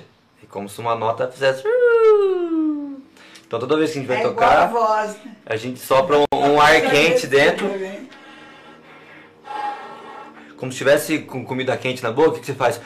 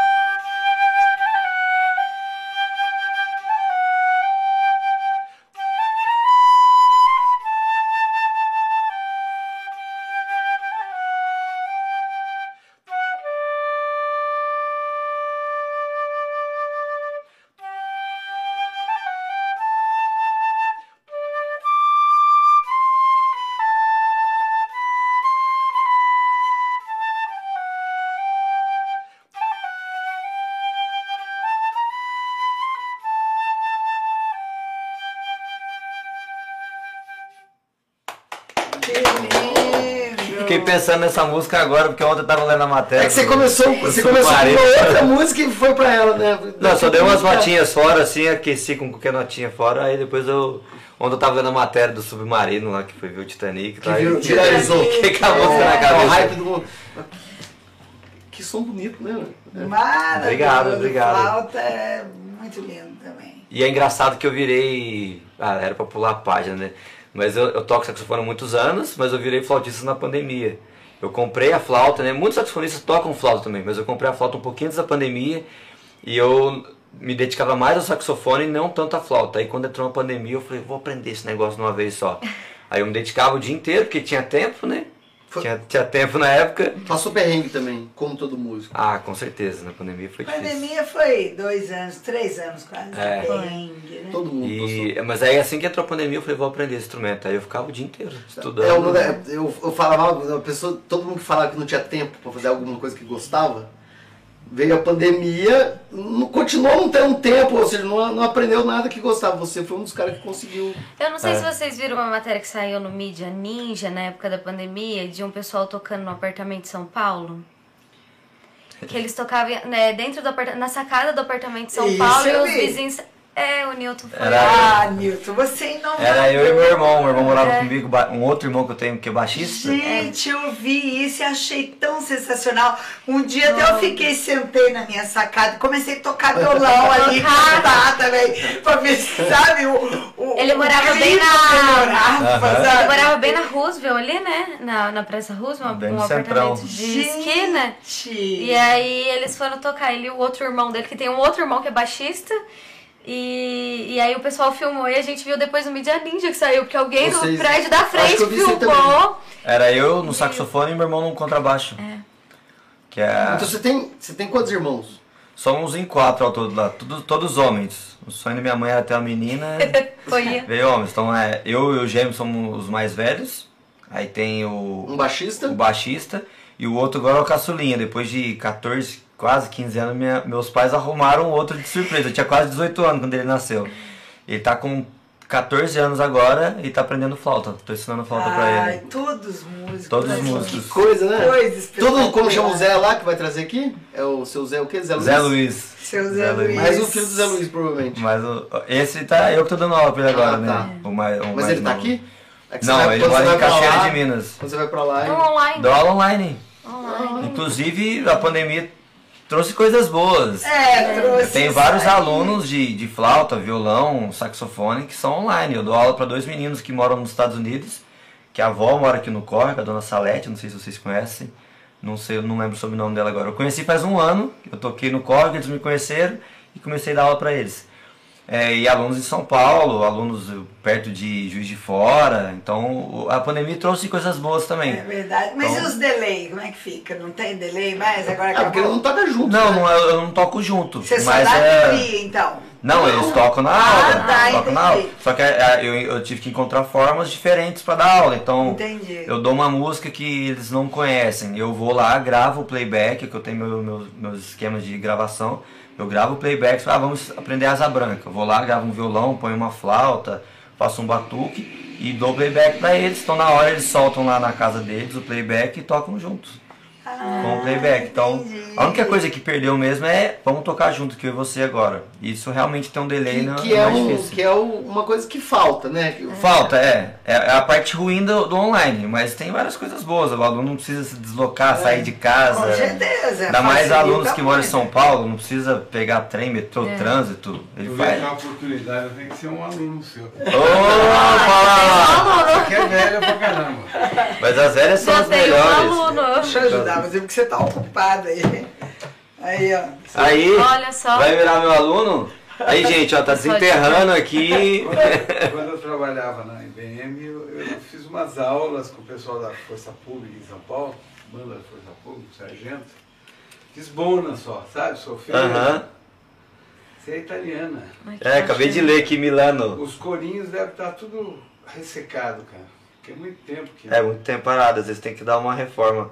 Ó, mas legal demais, eu fico feliz assim, quando eu encontro instrumentos antigos. Tá quanto tempo parado aqui? De vez em quando eu brinco, né? Mas.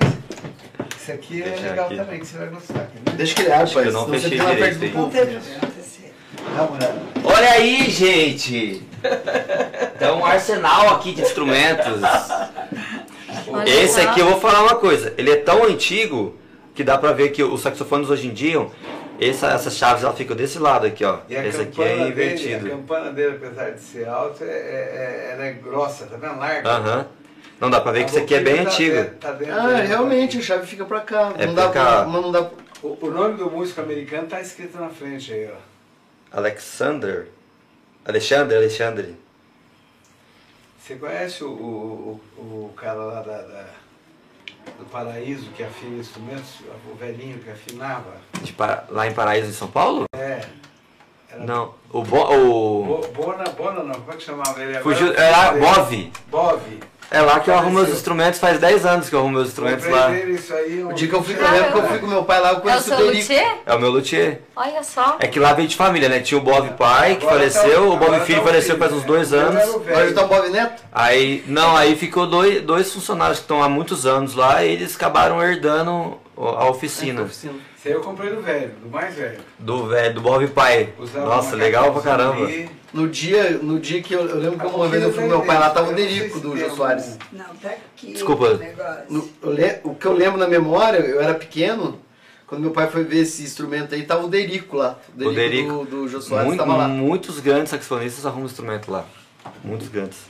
Legal demais, você vai tocar depois pra gente ver? Não, eu brincava. Saxofone a é um Cibele, a minha filha, ela queria aprender a tocar saxofone. Aham. Foi um dos motivos de, de comprar isso aí. Busher, a coisa. Só que eu falava que a Puxa, gente né? estava chamando o pato. Legal, hein? Tá achando... É só o que sai. É, então, eu brinco que saxofone e violino, quando o aluno tá aprendendo, você tem que ter paciência. Não, a família, eu, eu li isso outro dia, eu achei interessante.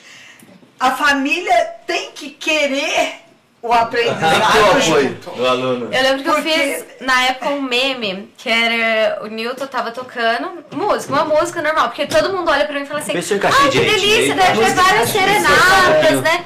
E aí o Newton tava tocando uma música, e aí eu mandei, ai, ó, namorar com músico, expectativa. Aí ele tocando. Aí depois eu filmei, eu pus Verdade. realidade, que é só aqueles exercícios pra treinar. É, Pé, é, pé. Não, é uns negócios tipo, é pé, ah, Aí eu pus a realidade que ninguém encontra. Aí o pessoal fala, ah, deve ser uma delícia. Eu, Olha a realidade. É, eu toquei uma música na foto, né? Mas quando ela vai ver eu estudando é assim, ó. É assim, ó.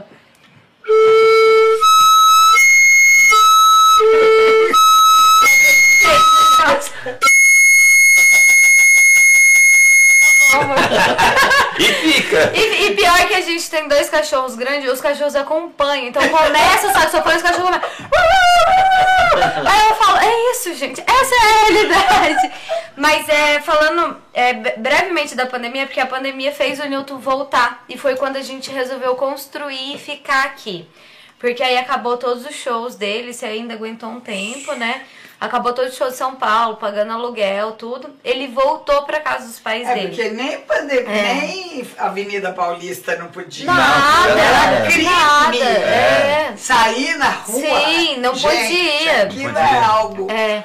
E Teve, aí. teve aquela cena que virou cômica, né? Do cara correndo sozinho na praia e o segurança correndo atrás dele. É, era isso. Tipo, você saía. Que coisa horrorosa. Era mais ou menos assim. E aí ele voltou pra, pra Caxias de Minas. A faculdade já tava terminando no online mesmo, né? Teve que mudar pro, pro online a faculdade. E aí eu falei, né? Falei, e aí? Como que vai ser? E agora? Não vou- É, e agora? Porque a gente já tava com previsão de quando terminasse a faculdade da gente realmente casar, só que não tinha ideia de ser aqui, morar aqui, né? Aí eu falei, e agora? Agora você decide, né? E agora? Tive que dar aquela intimadinha ali. E aí? E aí E a teve gente... outra coisa legal, pandemia teve coisas boas. Por quê? É, tava rolando, graças a Deus, muito bem pra mim lá em São Paulo, profissionalmente e, e nos estudos também, né? Porque São Paulo é um celeiro muito bom né, de música. E eu já tava pensando, quando eu formar, como é que vai ser? Porque eu tinha na minha cabeça que quando eu fosse mais velho, fosse constituir família, eu não queria ficar em São Paulo. Só que a minha profissão lá tava rolando muito bem. Então eu, eu pensava, como é que vai ser? E a Carol dando aquela pressionadinha já, e aí? Então a pandemia veio e falou, ó, vai de uma Vai. vez. Foi bem É, os carinha do chapéu do filme que eu falei pra É, você. a pandemia Tipo, foi, separou de novo os dois. Vai.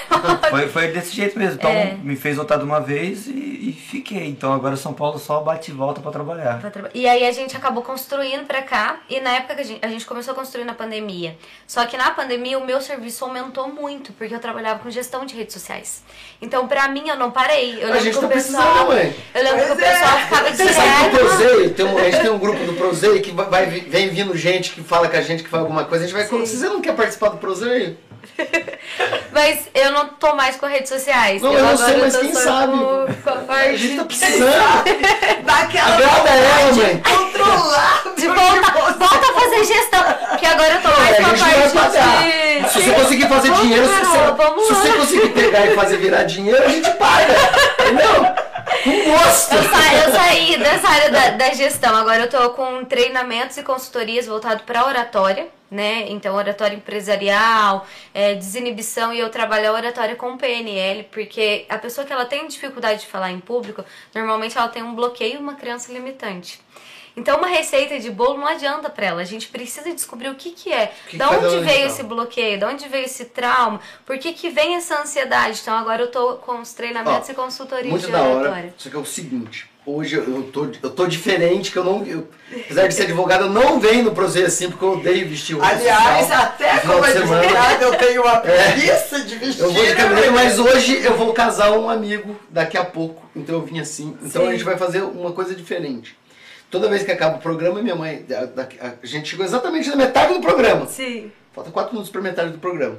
Eu vou adiantar minha parte no final, que é as Uhum. perguntas que eu faço para vocês. Sim, perfeito. Daí eu despeço de vocês e vocês continuam o programa com a dona Márcia, beleza? Perfeito, combinado. Então, beleza? Daí eu faço umas Perfeito. perguntas, não sei se já assistiram, eu, eu vou perguntar para um, para outro, Sim. vocês vão respondendo. A pergunta, primeira pergunta é: tu já encontrou o propósito da sua vida? Já. Qual é? Curar através da música. Gente, Isso já- sensacional. Dona Márcia, já dá matéria para você para a próxima hora de programa. E, e o teu? O meu propósito é igual ao do Newton, só que é através do teatro. É, só abrindo um gancho. Quando a gente começou a construir, a gente falou que quando a nossa casa ficasse pronta e a gente mudasse, a gente ia dar aula voluntário de teatro com música no corre. E a gente conseguiu fazer isso, só que só chegou alunos pra gente com depressão, TDAH, ansiedade. Mas e foi não aí. pediram? Não, a gente, e foi a gente assim, né? A gente falou, vamos abrir teatro com música. E veio esse esse grupo de, de pessoas pra gente, TDAH, ansiedade. E a gente tinha aluno de 10 anos com aluno de Quantos anos mais ou menos a Fatinha tinha? Será uns 60, acho. 60, 70 anos.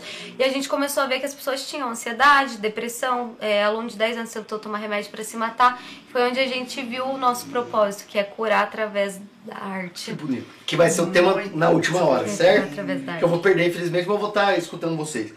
Qual foi o dia mais triste que você já viveu até hoje? O dia mais triste que eu já vivi até hoje. Nossa, que difícil. Vê que foi apanhado primeiro. É, que difícil e que bom, né? De não ter. é, Minha mãe sempre essa- fala isso quando a pessoa fala que é lembrança difícil. é muito difícil, assim. Isso é ótimo. Mas eu acho que o dia mais triste que eu vivi até hoje foi quando os meus pais eles tinham é, escritório aqui, né? Eles trabalhavam por conta. E aí assaltaram o escritório e tudo. E eu lembro que eles tiveram que vender a casa. Tiveram que vender a casa, é, carro. É, eu tive que sair da escola particular na época que eu morava. Mudou, né? Toda, todo o estilo de vida. E eu lembro que era perto do meu aniversário, novembro. Tinha uma árvore de Natal, assim, com pisca-pisca. Eu lembro do pisca-pisca acendendo e apagando.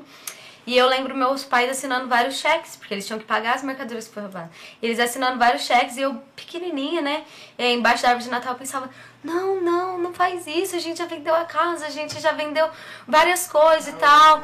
E, e minha mãe nunca soube disso, ela ficou sabendo recentemente, porque eu comecei a fazer HQI, porque eu sentia tristeza sempre em novembro, e fui descobrir que era disso, de uma lembrança que estava no meu inconsciente. Então acho que assim, é, esse foi o dia mais triste da minha vida porque eu vi a tristeza dos meus pais. Assim, eu lembro da, da tristeza, da fisionomia deles, Bonito. assim. Acho que foi o, o dia mais triste.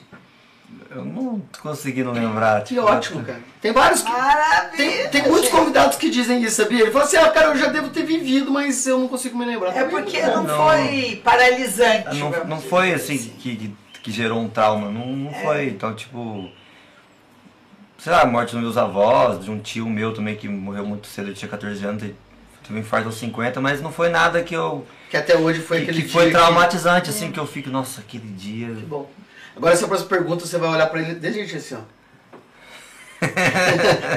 e qual foi o dia mais feliz? Ah, foi quando eu conheci a Carol.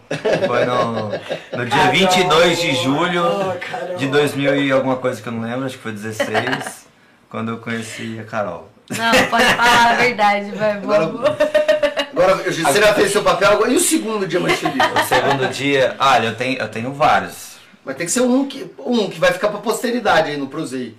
Ah, eu a- acredito que um dos auges da minha carreira, que foi tocar no Rock in Rio, que não foi um dia, eu toquei Nossa, vários. massa isso. Todo artista quer isso. Todo mundo quer, né? Viajar também pra fora pra tocar foi. Imagina isso também, é, o- muito o- realizador. o né? formar na faculdade também foi emocionante. Eu, eu vou falar esses três, que, que tem a ver com a música. Na verdade, esses quatro, né? O primeiro quando eu conheci a Carol. Não, é, é, Que tem a no segundo. música no meio, observe, Mas são esses três, porque eu falava que eu não queria, que eu não achava necessário formar em música. Eu achava que, porque realmente, por um lado, quando o músico toca muito bem, ele vive da música. Ele trabalha, ele sempre tem convite para shows. E eu não vi necessidade. E foi influência dela, inclusive, para eu me formar, fazer faculdade. Então eu tive oportunidade de bolsa. Sabe quem falou exatamente a mesma coisa? O Luciano. Luciano, que é um músico muito antigo de Cambuí, sempre tocou. Quando ele fez a faculdade, ele terminou, ele falou, cara, eu consegui um diploma. Então, Tipo, é uma... E aí eu levar, levar meus pais pra, pra, Pra- pra colação ver, de né? grau lá em São Paulo, uma terça-feira. Então, assim, isso foi emocionante pra caramba pra mim também. Agora, o teu, qual foi o teu segundo dia mais feliz? O meu o primeiro, Já falei né, pro segundo. que eu conheci, com certeza. Eu tenho, assim, é, dois momentos muito felizes, assim. É, o, o momento mais feliz, que eu, que eu senti uma felicidade muito grande, foi quando a gente construiu a nossa casa, que a nossa casa ficou pronta, Ah, porque isso foi é final... Foi final de, de pandemia, assim, é, nós dois, né, ali, tipo, ralando o tempo todo. Então, quando a casa ficou pronta, acho que foi o dia mais feliz, assim, que, que foi um sonho realizado, sabe? Foi, foi algo assim, falei, nossa, a gente realmente conseguiu, caiu a ficha do a gente conseguiu. E uma, um, um flash que eu lembro também de uma felicidade muito grande foi um curso que eu dei uma vez de oratória. E uma moça, ela tinha sofrido uma paralisia facial. E ela tinha esse bloqueio de falar por conta dessa paralisia.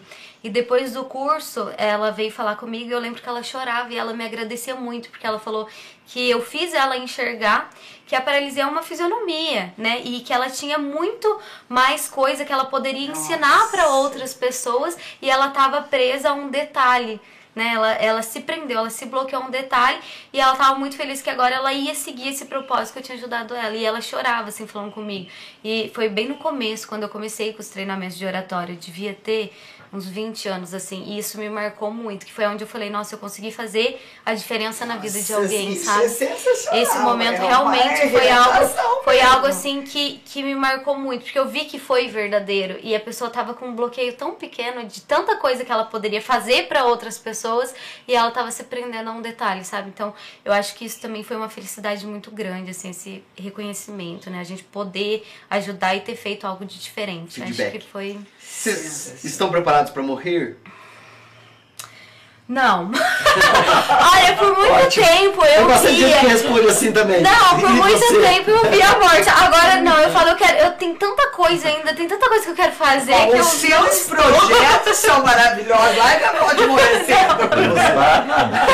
Ai, de Ah, eu, você, eu meu sei que é uma consequência que vai vir pra todos, mas não, nem penso nisso. Nisso. Tem que curar muita gente aí. muita Gente, gente esse ainda. propósito é sensacional. Daí, no meu universo, no meu universo, no universo do Prozeia 2, quando você morre, você tem direito a conversar com uma pessoa.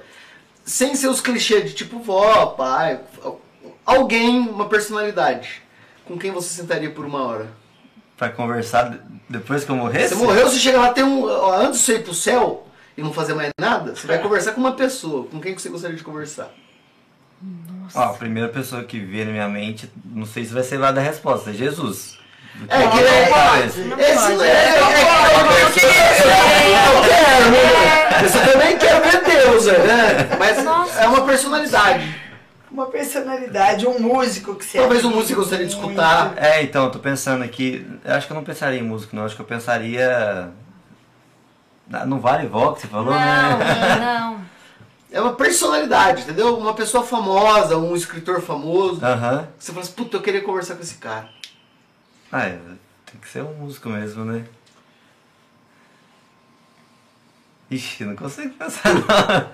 Eu, eu, eu lembrei agora, eu fiquei pensando, putz, que difícil. Mas eu acho que com o Jô Soares, porque eu falava que eu ia sentar no sofá do Jô e ele não me esperou. então eu acho que eu. Jô, ó, a gente vai sentar aí pra conversar, entendeu? Se a verdade for o universo do, do Prozeia 2, É, então assim, ó, me espera aí, porque você não me esperou aqui. Então, assim, eu lembro que. Eu Aí que você falava- tem a eternidade. E tinha a música, acho que não sei se é da Claudinha, que falava, ah, quero ser muito famosa e ter o seu amor, mas quero sentar no sofá do Jô. E eu lembro que eu cantava isso, ah, vou sentar no sofá do Jô, mas né? é uma boa pessoa. Aí, Jô, É a primeira. me espera. Achou alguém? Eu não consegui pensar em ninguém. Então tá, indica um livro. Esse é a Bíblia também. Sem ser a Bíblia. Então, livro, eu, é, é bem triste falar, mas eu, eu nunca fui um bom leitor. Então tudo bem. nunca fui um bom leitor. Você. Eu Mas lê música. é, Mas eu tenho, eu tenho, um- Então o- indica. eu, eu tenho um que eu li recentemente porque conta a história da, da minha cidade, Cachoeira de Minas, que chama José Caixeirinho. Que Quem escreveu?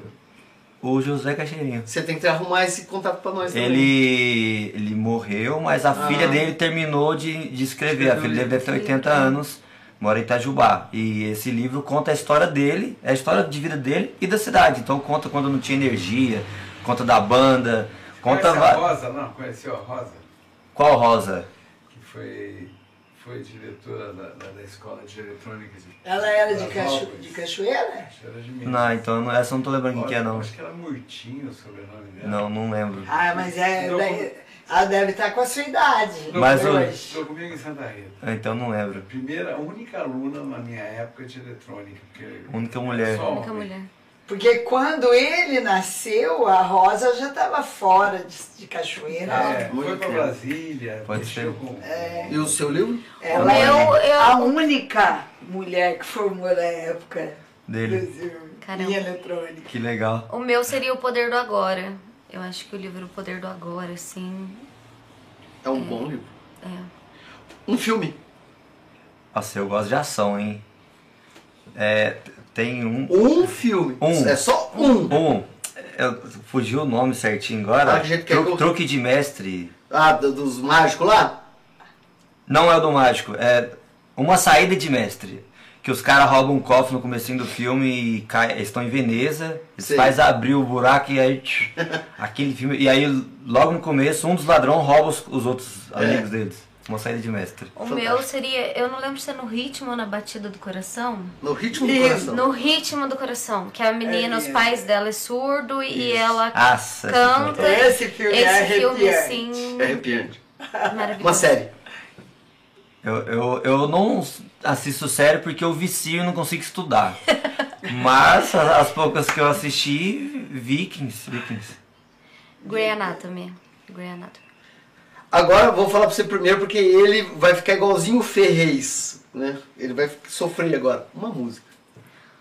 Ai, a música que o Newton escreveu pra mim. Eu tenho seis músicas que ele escreveu pra mim. Ah, essa você vai tocar. São seis nós. músicas que ele escreveu pra mim. Todas elas falam do tá? nosso relacionamento, assim. Até o ritmo da música tem a parte perturbada do nosso relacionamento. Depois fica na calmaria. Então eu acho que seria. Se Uma fosse pra eu escolher eu e você.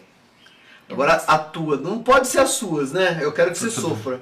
Que não pode ser as É minhas. porque, é, porque pra saber um- uma música que você fala, puta, essa música é. É. Um músico tem que Ah, falar. ó. deixa eu falar duas. Pode ser duas. Pode, oxe, Duas. até É porque parece. as duas, pra mim, tem uma, é, elas têm uma característica que a música brasileira tem. Que é juntar a letra e a música causar a mesma emoção. Por que, que eu tô falando isso? Um acorde triste no violão. Você tá falando de tristeza na letra. Então ele une a letra e, e, a, e a parte musical junto. Tipo uma eu sei, coerência musical. É, uma né? coerência, letra e música. É, eu sei que vou te amar, Tom Jobim. É linda mesmo. E a segunda que pra mim. Na verdade, essa é a segunda. Essa é a segunda. Primeira é aquela samba de uma nota só. Que é do Tom Jobim também. É Porque ele fica genial. só numa nota. Eis aqui este sambinha que fica numa nota só, outras notas vão entrar, mas a base é uma só. Aí ele muda a nota, essa outra consequência que eu acabo de dizer é porque eu sou a consequência. Aí na hora que ele põe um monte de nota, ele fala. Muita gente vive por aí de fala, fala, e não diz nada. Já me apropriei de toda a escala, de todas as notas e não em nada. Então eu voltei pra minha nota, como eu volto pra você.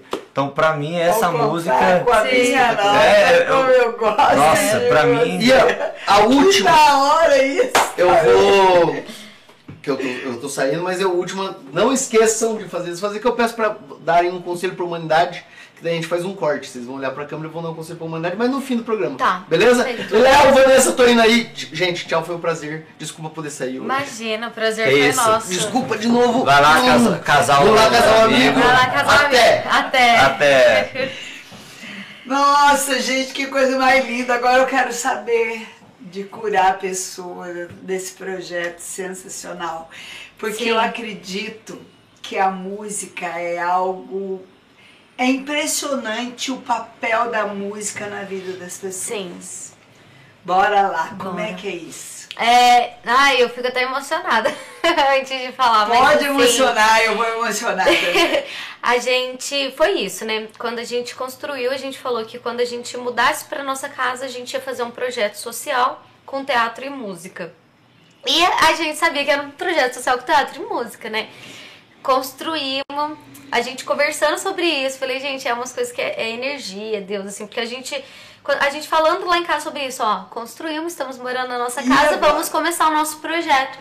O Eduardo da Maek me mandou uma mensagem. A Maek é um espaço é, de cultura que tem no córrego, Sim. né? E aí o Eduardo mandou uma mensagem e eu lembro que eu tava na cozinha com o Nilton e falei assim, eu mandei mensagem pra Maek? Aí ele, não, acho que não, a gente falou de mandar mensagem. E aí o Eduardo falou, ah, eu tô com um projeto de teatro seu de muitos anos. Eu morava em São Paulo quando eu mandei esse projeto lá há muitos anos e eu queria saber se você quer retomar com esse projeto. Eu falei, não, não é possível, não, não acredito. Falei, vamos marcar essa reunião, claro que eu quero.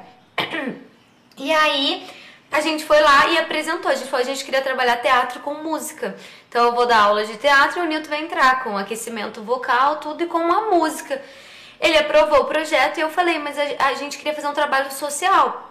Só que lá eles pagam um professor. E aí todo o dinheiro que a gente recebeu, a gente guardou e depois a gente entregou de volta com cenário, cortina, iluminação, arrumando todo o espaço, porque o nosso objetivo era realmente fazer algo social. E ele abriu a turma, ele falou: "Eu não sei como que vai ser, porque faz muito tempo que não tem teatro aqui no Córrego, como que vai ser?" E em menos de uma semana ele manda mensagem: "Lotamos a turma." Estamos com a inscrição lotada e já tem gente na lista de espera. Ele falou, e tem gente na lista de espera. E a gente ficou radiante, imagina. Só que até aí a gente não tinha estipulado, a gente estipulou a idade que era a partir de 12 anos só. Primeira aula que a gente foi dar tinha 12, 15, 17, 20 e poucos, 64. Era um grupo assim, muito misto. E eu falei, vamos trabalhar realmente essa diversidade, porque você pode aprender com um aluno de 10, você pode aprender com um de 64. Tudo Vamos é trabalhar com isso. E aí a gente começou a dar as aulas normalmente e começou a chegar. É, fulano é, foi diagnosticado com autismo, ciclano tem TDAH, não sei quem tem ansiedade, como que tá sendo nas aulas? E aí o pessoal fluía muito bem nas nossas aulas, né? Todo mundo, assim, Todo mundo. muito, muito bem. E a gente começou a ter indicação de terapeuta. O psicólogo encaminhou, cabe no teatro. Aí a gente abria vaga. É, não sei o que, indicação do CRAS, cabe no teatro. E a gente abrindo as vagas. E começou realmente a aparecer isso pra gente. Então eu trabalhava é, a questão de óleos essenciais, o autoconhecimento. A gente trabalha muito isso nas aulas de teatro. Eu falo que o teatro ele não é só decorar um texto. A música não é só você aprender um acorde, né? E então a gente trabalha o auto, o, o autoconhecimento da pessoa, o interior dela. E aí eu comecei a ver, eu fazia exercícios de autoconhecimento, os alunos desenhavam. Teve um que ele desenhou uma gaiola e um pássaro voando, a gaiola aberta e o pássaro voando. Eu bati o olho no desenho e falei, aí tem coisa, esse desenho diz muito sobre a pessoa. E eu fui conversar com ele e ele falou que no teatro ele poderia voar. Que na vida dele ele estava preso numa gaiola, mas no teatro ele poderia voar e ser quem ele quisesse, sabe? E isso começou a mexer cada vez mais, assim, com, com a gente, né? É, mexer emocionalmente mesmo, assim, com a gente. E aí, é, fizemos, né, esse um ano, fizemos um ano lá. Um ano não, foi um pouquinho menos, uns 10 meses. É. Do teatro, encerramos, né, o ano, a turma apresentou a peça, tudo. É, conseguimos dar aula em borda, chegamos em borda também. Borda da Mata. Borda da mata. Ansiedade, tudo. E eu falei pro Nilton, falei, esse é o nosso propósito. Tá cada vez mais claro qual que é o nosso propósito, que é realmente curar através da arte. Né? Ele através da música, eu com o teatro, a gente dá aula junto, então a gente consegue fazer essa ponte. Então é realmente é, curar através da arte, é fazer a pessoa sair do dia a dia dela, do tumulto, da rotina, às vezes problemas que tem em casa. E quando ela tá ali, eu sempre começo a minha aula, eu faço um chuá, né? E eu falo, gente, é focar no aqui no agora. A gente tá aqui, a gente vai focar nesse momento. É esse momento. Esquece todo o resto. Vamos focar nesse momento. E fora os benefícios que a arte tem, né? Criatividade, desinibição, é, foco, concentração. E aí, é, semana passada, retrasada, em bordo, uma mãe veio até mim, desesperada. Carol, minha filha teve um diagnóstico de TDAH, ela não consegue decorar tabuada, como que ela tá na sua aula de teatro, como que tá sendo, não sei o que, não sei o que. Aí eu peguei e falei, eu falei assim, não, na minha aula ela é melhor aluna. Ela tem um foco absurdo, ela decora, eu dou um texto, ela é a primeira a decorar. Aí a mãe, mas como que ela não consegue decorar a tabuada na escola? A professora falou que ela vai repetir de ano, não sei o que. Aí eu falei, não, ela trabalha o lúdico. Né? Ela tem um super foco, mas é, é pro lado lúdico. Talvez se ela entender a tabuada em forma de música, ela consiga decorar, sabe? Então é mostrar essas outras possibilidades. E teve um aluno nosso também, que na época ele tinha 10 anos, e ele tomava remédio pra tentar se matar. E várias aulas, a vida era sempre assim, não, não vejo sentido e nada. E um dia a mãe mandou uma mensagem pra mim, um áudio, é, me agradecendo, ela mandou um áudio, né? É, agradecendo nós dois que a gente dava aula pra, pra ele. E. Não vai chorar. e, e aí ela falava no áudio que o filho dela nunca tinha cantado e dançado. E esses dias ele tava no- pulando no sofá e cantando umas das músicas assim Gente, é, da aula, né? E aí você vê é, como faz a diferença, né? Às vezes as pessoas estão. Você consegue resgatar, né, através da arte. E esse é o nosso principal foco, assim, nós dois Sim. né? O Nilton com essa parte da música E eu com o teatro é realmente fazer esse resgate, é, é mostrar as outras possibilidades, mas curar o interior das pessoas, né? Que eu acho que a cura começa de dentro para fora. Então é trabalhar a arte, mas na cura de dentro para fora, assim. E é mesmo, porque tudo começa aqui dentro para estragar Tudo. Uhum. e para curar principalmente. Principalmente. Gente, que projeto sensacional! E quantas vezes por semana é isso? Infelizmente, agora no córrego tá sendo uma vez por semana, uma turminha de crianças. Em Borda também, uma vez por semana, mas lá eu dou aula de manhã e à tarde. Tem a turma da manhã e a turma da tarde. É, o Nilton também em Borda, mas assim, a gente tem projetos aí pro ano que vem, se tudo der certo. Nós já estamos trabalhando. É que o Nilton ainda vai fazer mais uma formação em musicoterapia, eu quero fazer psicanálise. Mas, é, Musicoterapia, que coisa sensacional. correr E psicanálise, mas pra gente conseguir abrir o nosso espaço e trabalhar mesmo a cura, né, através da arte. É porque desde a minha adolescência eu, eu sei disso, que eu vou curar pessoas através da música. É in- intuição isso. E ela contou tudo isso, é quando a gente não busca, as coisas atrás da gente. Então, por exemplo, lá em ano passado eu trabalhei na APAI em Cachoeira de Minas. Recebi o convite lá, fazia música com a turma da APAI. Aí encerrou o contrato, esse ano eu comecei a trabalhar lá em Borda da Mata também com fanfarra. Tava indo uma vez por semana e ela duas vezes, porque ela fotografia e, e teatro. Aí o pessoal, meus, meus chefes lá, né, do pessoal do CRAS, falou assim, por que, que você não vem mais um dia então e vai pro asilo e pra pai de Borda da Mata? Aí eu até brinquei com ela, falei, "Olha, a gente, mesmo quando a gente não quer, vem até a Vem gente. da gente, é. Então, além da fanfarra que eu tô trabalhando lá, pelo CRAS, ainda visito toda semana a pai e, o asilo, de, Gente. de Borda da Mata. Então, a- as coisas vêm até a gente. Então, por isso que quando o seu filho perguntou o propósito, eu já sabia na, na lata, lata. assim, porque Tá ficando cada vez mais claro, assim. Mais claro. A gente fala que cada vez fica mais claro, sabe? É, essa busca nossa, cada vez é, fica mais nítido qual que é realmente o nosso propósito. É igual os meus treinamentos de oratória. O meu propósito também é ajudar a pessoa, é curar ela ali, um bloqueio, uma ansiedade, sabe? Então, Entendi. toda vez a gente, todo lugar que a gente vai trabalhar, a gente vê que Esbarra, nisso. esbarra nisso. Porque assim, é, eu vejo, por exemplo, o Alzheimer, né? É, dizem, e eu, e eu vivenciei isso também, que a música, é, quando você usa a música com as pessoas de Alzheimer, elas reagem Sim. à música. E eu lembro quando a minha mãe, ela adoeceu e ela ficou... Ah, eles perdem as referências, perdem Perde. tudo, né? E eu convidava ela pra gente cantar, ela cantava a melodia Inteira. inteirinha. isso ela não esquecia. Ela não esquecia. Então, é, é uma coisa que alivia realmente. E eu vi que você colocou lá no tema que é a música, a cura e o refúgio. Refúgio. É um Sabe? refúgio. É um lugar onde a gente realmente se apega Sim. pra. Bom, pra mim. Pra mim, principalmente, Sim. é assim. Pegando o gancho da música, né, que você está comentando, ano passado eu passei por uma coisa que eu achei que eu nunca ia passar. Eu tive uma crise de ansiedade. Então que eu desabei, eu tava pronto para um show assim, ia começar, forte. eu comecei a chorar, por quê? Não sabia. Eu tava com crise de Não ansiedade tem porquê. por vários motivos. E eu lembro que eu fiz umas três sessões de terapia é, e eu me. Eu, me eu, eu falava que eu era uma pessoa equilibrada, né? Eu sempre falei isso pra caramba, eu sou equilibrado e tal. Eu me considero, mas também não sou. Era o equilíbrio e o desequilíbrio, era. Eu, também, eu, eu sou falho também, né? E eu lembro que na, nessa terapia, depois que eu fiz, foi três sessões só, a, a própria a profissional falou, pô, você se sente equilibrado sempre, porque a música deixa você mais calmo. Talvez você não passou por uma crise antes, porque você tem a música na sua vida, por mais que é trabalho, mas também é um refúgio que você já tem. Então, depois disso, eu comecei a, vamos dizer assim, a me equilibrar mais ainda, né? Não, não passei nem perto mais depois de ter crise de novo.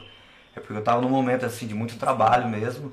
A casa tinha acabado de terminar, a gente precisava pagar as contas, então foi, um- foi, um- foi esse processo. Mas a, na, na, a terapeuta falou, a música já causa isso em você, essa tranquilidade que você tem, É, não, não sou perfeito, né, amor? Sim.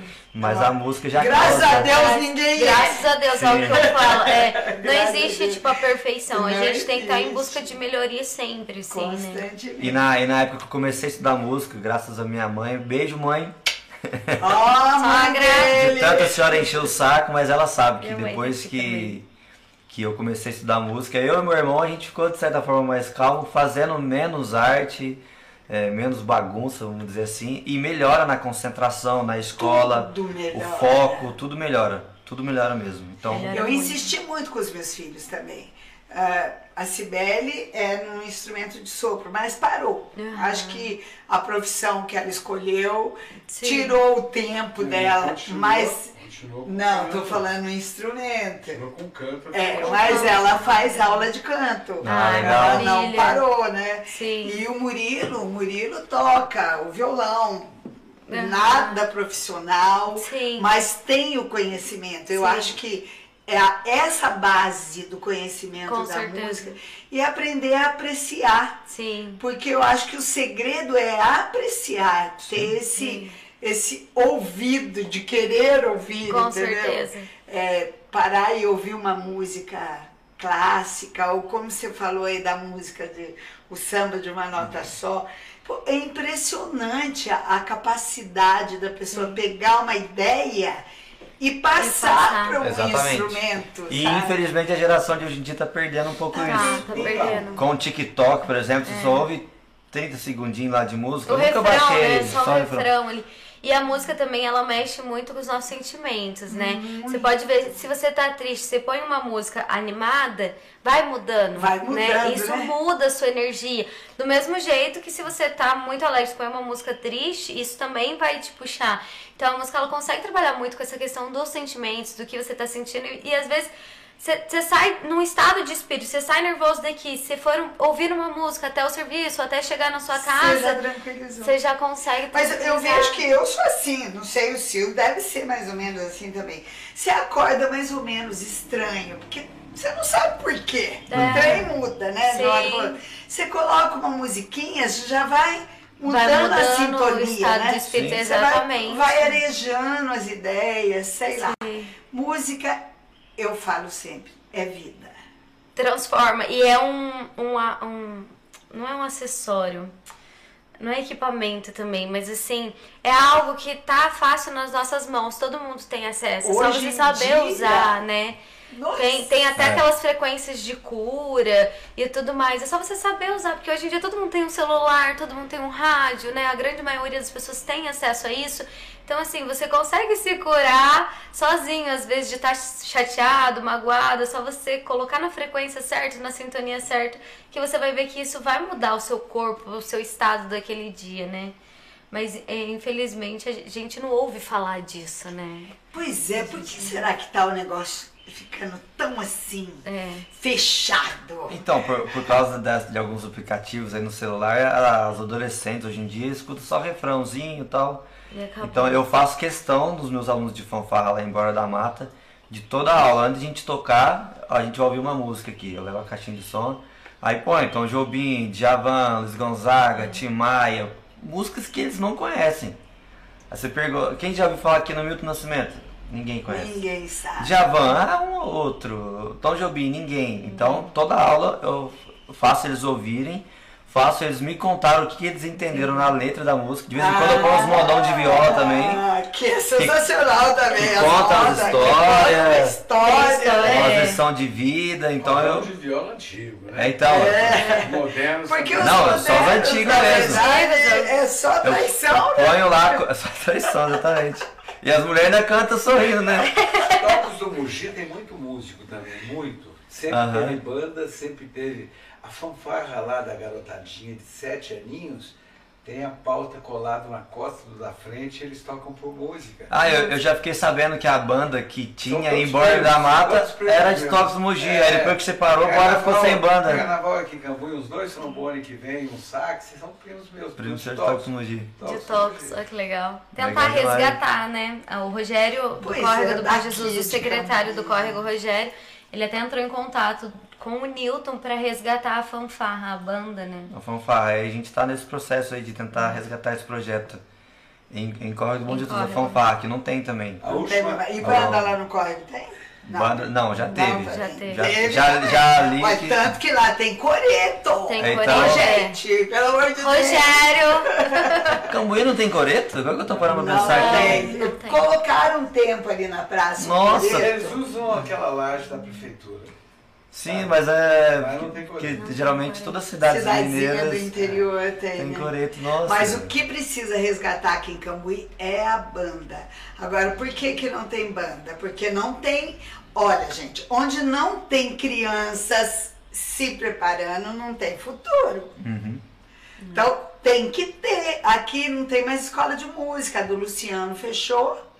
Então, quer dizer, não tem. Aqui não tem. E eu acho que precisa. Dando certo, Tem ano que a- vem vai ter, né? mano? Vai certo, ano que vem vai Aqui ter. tem a, a, a prefeitura fornece curso, né? Sim. Mas parece que de sopro, não sei se tem. Então, muitos músicos agora, de sopro né? que tocaram comigo, que, que A são Letícia- daqui, a Letícia- foram alunos do Luciano. A Letícia ensinava também flauta, universal, flauta. A Letícia? doce, A Letícia, eu acho que é violino, não É é? Violino, ela Violino. era professora de coral nosso. Nós, É, nós a cantávamos gente no casava. coral. Conhece a Ela Letícia? Letícia! a. Letícia, ai que saudade Letícia, do coral, Letícia Costa. Letícia. Grande musicista aqui da cidade, eu conheço. Eu, eu chamava ela de maestrina. De maestrina. Que ela é sensacional. Maravilhosa. E ela canta, nossa, Nossa, muito bem. Muito bem. Fomos cantar em toda a região, Extrema, Camcaia. Ai, que legal. Nossa, coral é tudo de bom, adoro também. Gostoso. Bom, vamos mudar um pouquinho o foco. Fala do da oratória. A oratória, é, tanto a consultoria como o treinamento de oratória, ele. Normalmente a pessoa acha que assim. É, Carol, eu não consigo falar em público, quero fazer o curso de oratória. E tem pessoas que falam assim: ah, eu já falo muito bem, eu não quero fazer oratória. Só que assim, a oratória, na verdade, as pessoas acham que é um dom, né? Ah, eu já nasci com isso, só que não é um dom. As pessoas têm facilidade, tem pessoas que têm mais facilidade do que outras, mas é técnica.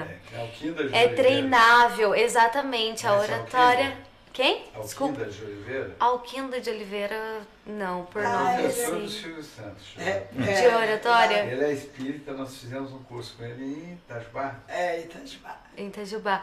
Então, e aí é, eu, eu vi que muitas pessoas elas chegam né, com essa dificuldade da oratória devido a alguma crença limitante, devido a algum bloqueio, algum trauma. Tem coisas que é tão insignificantes. Teve uma moça que ela fez uma consultoria individual comigo de oratória e ela falou, Carol, eu não consigo me expressar, eu não consigo me expor e tal. E a gente foi resgatar o porquê desse eu não consigo. Porque todo mundo consegue. A gente não aprendeu a falar, a comer, a andar. E aí, a gente buscando, né, tentando fazer esse resgate, eu fui descobrir que o quê? Na época de escola, pensa bem, a maioria dos bloqueios vem da escola. Com certeza. Da época de escola. Na época de escola, ela esbarrou, eu acho que num funcionário da escola e tal, e a mulher caiu e todo mundo zoou com ela.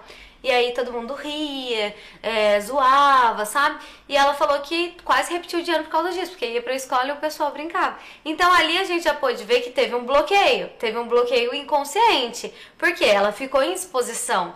Então, quando ela pensa em ficar em exposição, Ela ativa esse gatilho. aquilo, Mas era de forma inconsciente, ela não tinha consciência disso. E nessa consultoria, a gente resgatando, mostrou isso. Falei, mas olha só, você está perdendo tantas oportunidades, porque hoje em dia a comunicação é essencial em qualquer profissão. E a pessoa está deixando de é, ganhar uma oportunidade, ela está perdendo oportunidades por causa de um gatilho da infância, de lá de trás, sabe? A gente vê também que muitas vezes a pessoa traz isso de pais, pais que assim, tirei nove, ah, deveria ter tirado 10. Ah, pai, agora eu tirei 10, não faz mais que a sua obrigação. Ah. Sabe? Coisas desse tipo que aí Frases acaba. de pai É, mãe. frases de pai e mãe. Que assim, é cultural, não adianta. Mas que em determinadas pessoas acaba gerando sim um bloqueio, uma insegurança, um excesso de ansiedade toda vez que ela tá em, exposição ou toda vez que ela precisa impor alguma coisa, que nem precisa falar alguma coisa em reunião de trabalho. A pessoa não consegue. Às vezes ela tinha pais que são muito rígidos, aqueles pais que são realmente dominantes. Então, quando ela precisa expor alguma coisa, ela gera esse bloqueio. Então as consultorias e os treinamentos de oratória são voltados para isso. Então eu trabalho muito essa questão do autoconhecimento, de vocês Aí conhecerem. é individual. Tem individual e tem em grupo. Os em grupos eu dei o ano passado no Lacaja. O em grupo eu trabalho a ressonância da música, então a música através da cura, faço já toda a seleção das músicas que vão ter, é, trabalho PNL, Ah, exercício de saber como é programação isso. Como é que, como é que isso. você junta a música Aham. para levar a solução para oratória, Pra oratória. Frequência. É trabalhar as frequências de cura, amor próprio, autoconhecimento. Então a gente pensa em músicas que têm frequência, nessa frequência do amor próprio, da cura. E também é músicas que tem alguma letra, né? Que a hora que a pessoa estiver fazendo um exercício ali, o Newton tocando ao vivo, vai entrar no inconsciente dela e a gente vai conseguir fazer aflorar, sair aquela informação. Então a gente trabalha o tempo todo, todas as minhas palestras, tudo, eu levo o Newton junto, a Legal. gente trabalha a Você música. foi na Câmara al- alguns dias atrás, porque quando Sim. veio a Josi aqui, Aham. Josi, minha Josi, A Leila. ela... Hã? A Leila? você- A Leila Josi, eu tô pensando na Josi, que também É, é, uma que escreve. Abreu, sim. é. É, e ela convidou para. Foi aberto para as pessoas. Eu até queria ir, mas não tinha, tinha um compromisso. E você foi fazer essa palestra sobre Foi. oratória. Eu comecei a dar palestra de oratório, é, eu tinha 18 anos. A primeira palestra que eu dei de oratório eu tinha 18 anos. E eu junto também a oratória com as técnicas de teatro. Então eu vou trabalhar a desinibição, eu pego as técnicas do teatro para os exercícios de desinibição da, da oratória. Tanto que essa moça que eu contei, que ela chorou e falou, foi do meu primeiro curso. Porque eu abri curso de oratória, na época chamava Medo de Falar em Público, e tinha um pessoal bem mais velho que eu, assim, só foi o pessoal mais velho. E eu achei que o pessoal da minha idade. Não, era o pessoal de 34, 40 e pouco, 50 e pouco e tal. Eu falei, gente, que, que legal. Então eu tinha advogado, cabeleireiro e tudo mais. Esse foi lá atrás, foi o primeiro curso. Depois eu fui me aprimorando, fazendo também o PNL. Agora quero começar uma formação em psicanálise, tudo para trabalhar o emocional. Porque o que, que acontecia? Eu junto a música, as técnicas de oratória e de comunicação e os exercícios de desinibição do teatro. Então é um curso. Cafezinho? É É, um um curso cafezinho assim aqui. que eu montei 100%. É um curso Sei. 100% meu que eu junto. É, ressonância, frequência musical, comunicação e também as técnicas do teatro, né? O que, que eu comecei a perceber? Vários cursos de oratória. Quer adoçar? Vários cursos puro? de, de oratória É. é meio que uma receita de bolo. Então o pessoal ensina: você tem que falar com as palmas das mãos pra cima, você tem que ter uma postura ereta, você tem que manter o corpo. Sim. Eu falei, legal, tem essas, né, essa receitinha, essas técnicas, mas espera aí. Não adianta passar uma técnica se a pessoa continuar tendo um bloqueio. Essa técnica, ela vai tentar aplicar a técnica, ela não vai conseguir. Isso vai causar frustração. Causou frustração, vira dor. Causou dor, já era. Toda vez que ela tiver que pensar, vou fazer a técnica da Carol, frustração e dor. Por quê? Porque não curou o emocional. Então eu falo que a comunicação é o autoconhecimento, é você se conhecer. Então eu sempre começo dessa base. É você se conhecer, saber quem é você, como que as pessoas te enxergam, é, como que é, quais são os seus pontos fortes, os seus pontos fracos de melhoria. Porque através disso vai mexendo no emocional da pessoa para depois ela aprender as técnicas. Porque eu vejo muita gente falar: "Ah, eu fiz o curso, mas eu não consigo". Por quê? Fez a técnica, fez a base e não trabalhou o emocional. E, e dura quanto? Um, um- um preparo assim. Vamos supor, uma, uma pessoa é, ela quer se tornar político, quer é, a- talvez depois de um cantor é a profissão que mais Sim. se expõe. Do político. É, é o político. É, a primeira coisa é ela se conhecer, ela saber o, o propósito dela, onde ela quer chegar e os pontos fortes. Ela sabendo os pontos fortes dela, a gente vai trabalhar em cima desses pontos fortes dela. Depois eu vou entrar com as técnicas, as técnicas de persuasão, as técnicas de assertividade, que é onde ela vai falar, "Ah, mas peraí, ela é um político, ela precisa passar confiança para as pessoas. Confiança. Como que ela vai passar confiança sendo que a primeira imagem é aquela que fica? Então a pessoa, ela te olhou, ela já fez uma análise Sim. sua. Ela já tá te analisando da cabeça aos pés. Ela já formou uma opinião sua. Então, como que a gente vai fazer? Entra na questão da vestimenta e as técnicas. Então, assim, vamos supor, você quer passar é, mais confiança, mais credibilidade. O que, que é o ideal? Você sempre tá com os pulsos à mostra. Então, você tá aqui, você traz os pulsos à mostra e as palmas das mãos para cima. Por quê? Traz clareza, confiança. Você mostra que, ó, eu sou uma pessoa confiável, sou uma pessoa de confiança. E tudo isso de forma inconsciente. Entendeu? De forma inconsciente. Depois a gente vai ter que trabalhar e equilibrar o tom de voz dessa pessoa, porque às vezes ela tem um tom de voz muito agressivo, ou às vezes ela tem um tom de voz muito passivo. Então a gente vai equalizar e trabalhar o tom de voz, onde ela vai pôr entonação. Mas aí já entra Em que momento ela vai. negócio Exatamente. Aonde que ela longe, vai pôr a entonação. É, normalmente eu trabalho já até a técnica do aperto de mão, porque no aperto de mão, quando você vai apertar a mão da pessoa, que é o primeiro contato, a gente vai apertar a mão, você já consegue automaticamente dominar aquela pessoa. Então, se você faz o aperto de mão da forma correta, você já tem o domínio inconsciente daquela pessoa. Entendi. Entendeu? Então a gente vai trabalhando tudo isso: linguagem corporal, dicção vocal, é, técnicas de autoconhecimento, tudo isso, para que ela consiga Nossa, ter uma comunicação assertiva. certo. E tem bastante é, pessoas Procura. procurando. Olha, é, é, vamos chamar, é é uma classe no sentido profissional, profissionalização. Não, eu acho que vai muito assim, é da consciência da pessoa, porque é o que eu falei, todo mundo precisa ter uma comunicação assertiva em qualquer meio, empresarial, dentro da sua casa, você precisa saber se comunicar da forma correta. O que acontece, eu vejo muita gente chegando em mim e falando assim: "Ah, eu falo bem, eu tenho facilidade para conversar, para isso, para aquilo. Ah, eu não preciso fazer esse curso". E normalmente aquelas pessoas que sempre acham que falam bem, que têm aquela certeza, é as que mais precisam, porque já tem vários vícios. Vício de linguagem, vício de posicionamento, sabe? Então, muitas vezes a pessoa chega, ah, porque eu não preciso desse curso, porque eu já falo, já não sei o quê. Aí eu começo a analisar toda a linguagem corporal, eu... É, né? não tem como falar. Precisa. Tem de monte isso, viu? Tem de monte A isso. vem se é. achando, né, na verdade. Algumas, Então, né? é, então eu tenho essas pessoas, eu tenho um outro público, que é o público que já quer melhorar, tem essa consciência, que são as pessoas que fazem o meu curso. E aí vem pessoas que estão fazendo TCC, é, pessoas de empresa, né, que fazem o curso. E eu tenho aquelas pessoas que elas têm medo de fazer o público por causa das dinâmicas que eu dou no curso. É, elas têm medo de fazer o público, não. Elas têm medo de fazer o Fazer o curso curso. por conta das, das dinâmicas. Então já chegou a gente e falou, ai Carol, eu quero muito fazer seu curso, mas eu vi os vídeos, eu vi que você dá dinâmica, eu vou ter que me apresentar, então eu não quero. Então ela, ela não vai isso, por né? isso, sabe? Ela já não vai Ela por isso, porque ela viu que eu vou passar uma dinâmica, algum exercício, então ela já cria esse bloqueio. Aí no caso dessas pessoas, o ideal é começar pelo individual. Porque ela já tem um bloqueio muito, muito, muito grande. O ponto, o bloqueio dela chega ao ponto dela não conseguir ir fazer o curso. Então, assim, esse seria o individual. Agora, para o mercado de trabalho, sou dono de loja, quero fazer curso para as redes sociais, melhorar minha comunicação para vender mais, tudo. Aí o em grupo também vai. Então tem módulos. Eu fiz, eu faço uma vez por ano só, porque aí eu é banda ao vivo e tudo. Então esse curso ele acontece uma vez por ano. E esse ano já saiu? Tô para lançar agora o segundo módulo, que é as técnicas. Então eu trabalho a parte teórica, mas a maior parte do curso vai ser técnicas mesmo, porque o pessoal precisa estar ali, ele precisa fazer, ele precisa sentir o corpo dele. Teve um curso que eu falo pro pessoal, anda, anda pelo espaço.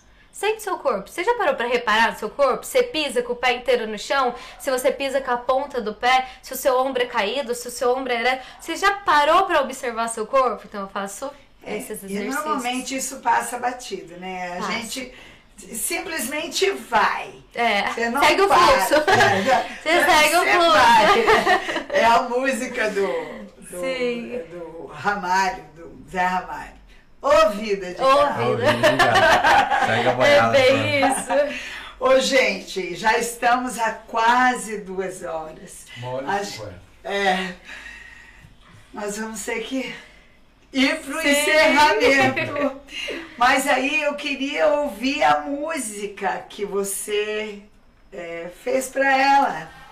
Pode ir aquecendo aí, dá uma aquecidinha aí. Eu vou colar na partitura aqui, Por porque... favor. Mas é, é só melodia, não tem a letra Tem, ainda? tem ou letra? tem? Tem letra. E a Tem letra todas as você sabe de letra. Ah, eu sei, mas. Nossa, gente, sou uma negação pra cantar. Sério? Eu vou tentar ir recitando ela, pode ser? Perfeito! Eu vou tentar ir Vai recitando, ser porque- Maravilhoso. Agora é o seguinte: Cantar. é, quando vocês.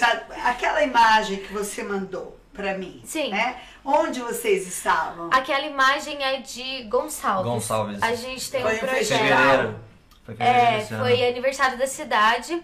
E a gente tem um projeto que a gente fez no Córrego, inclusive a Maria Aparecida. Se a Maria Aparecida estiver assistindo a gente Ai, ainda. Maria Aparecida. Ela falou que ia assistir a gente.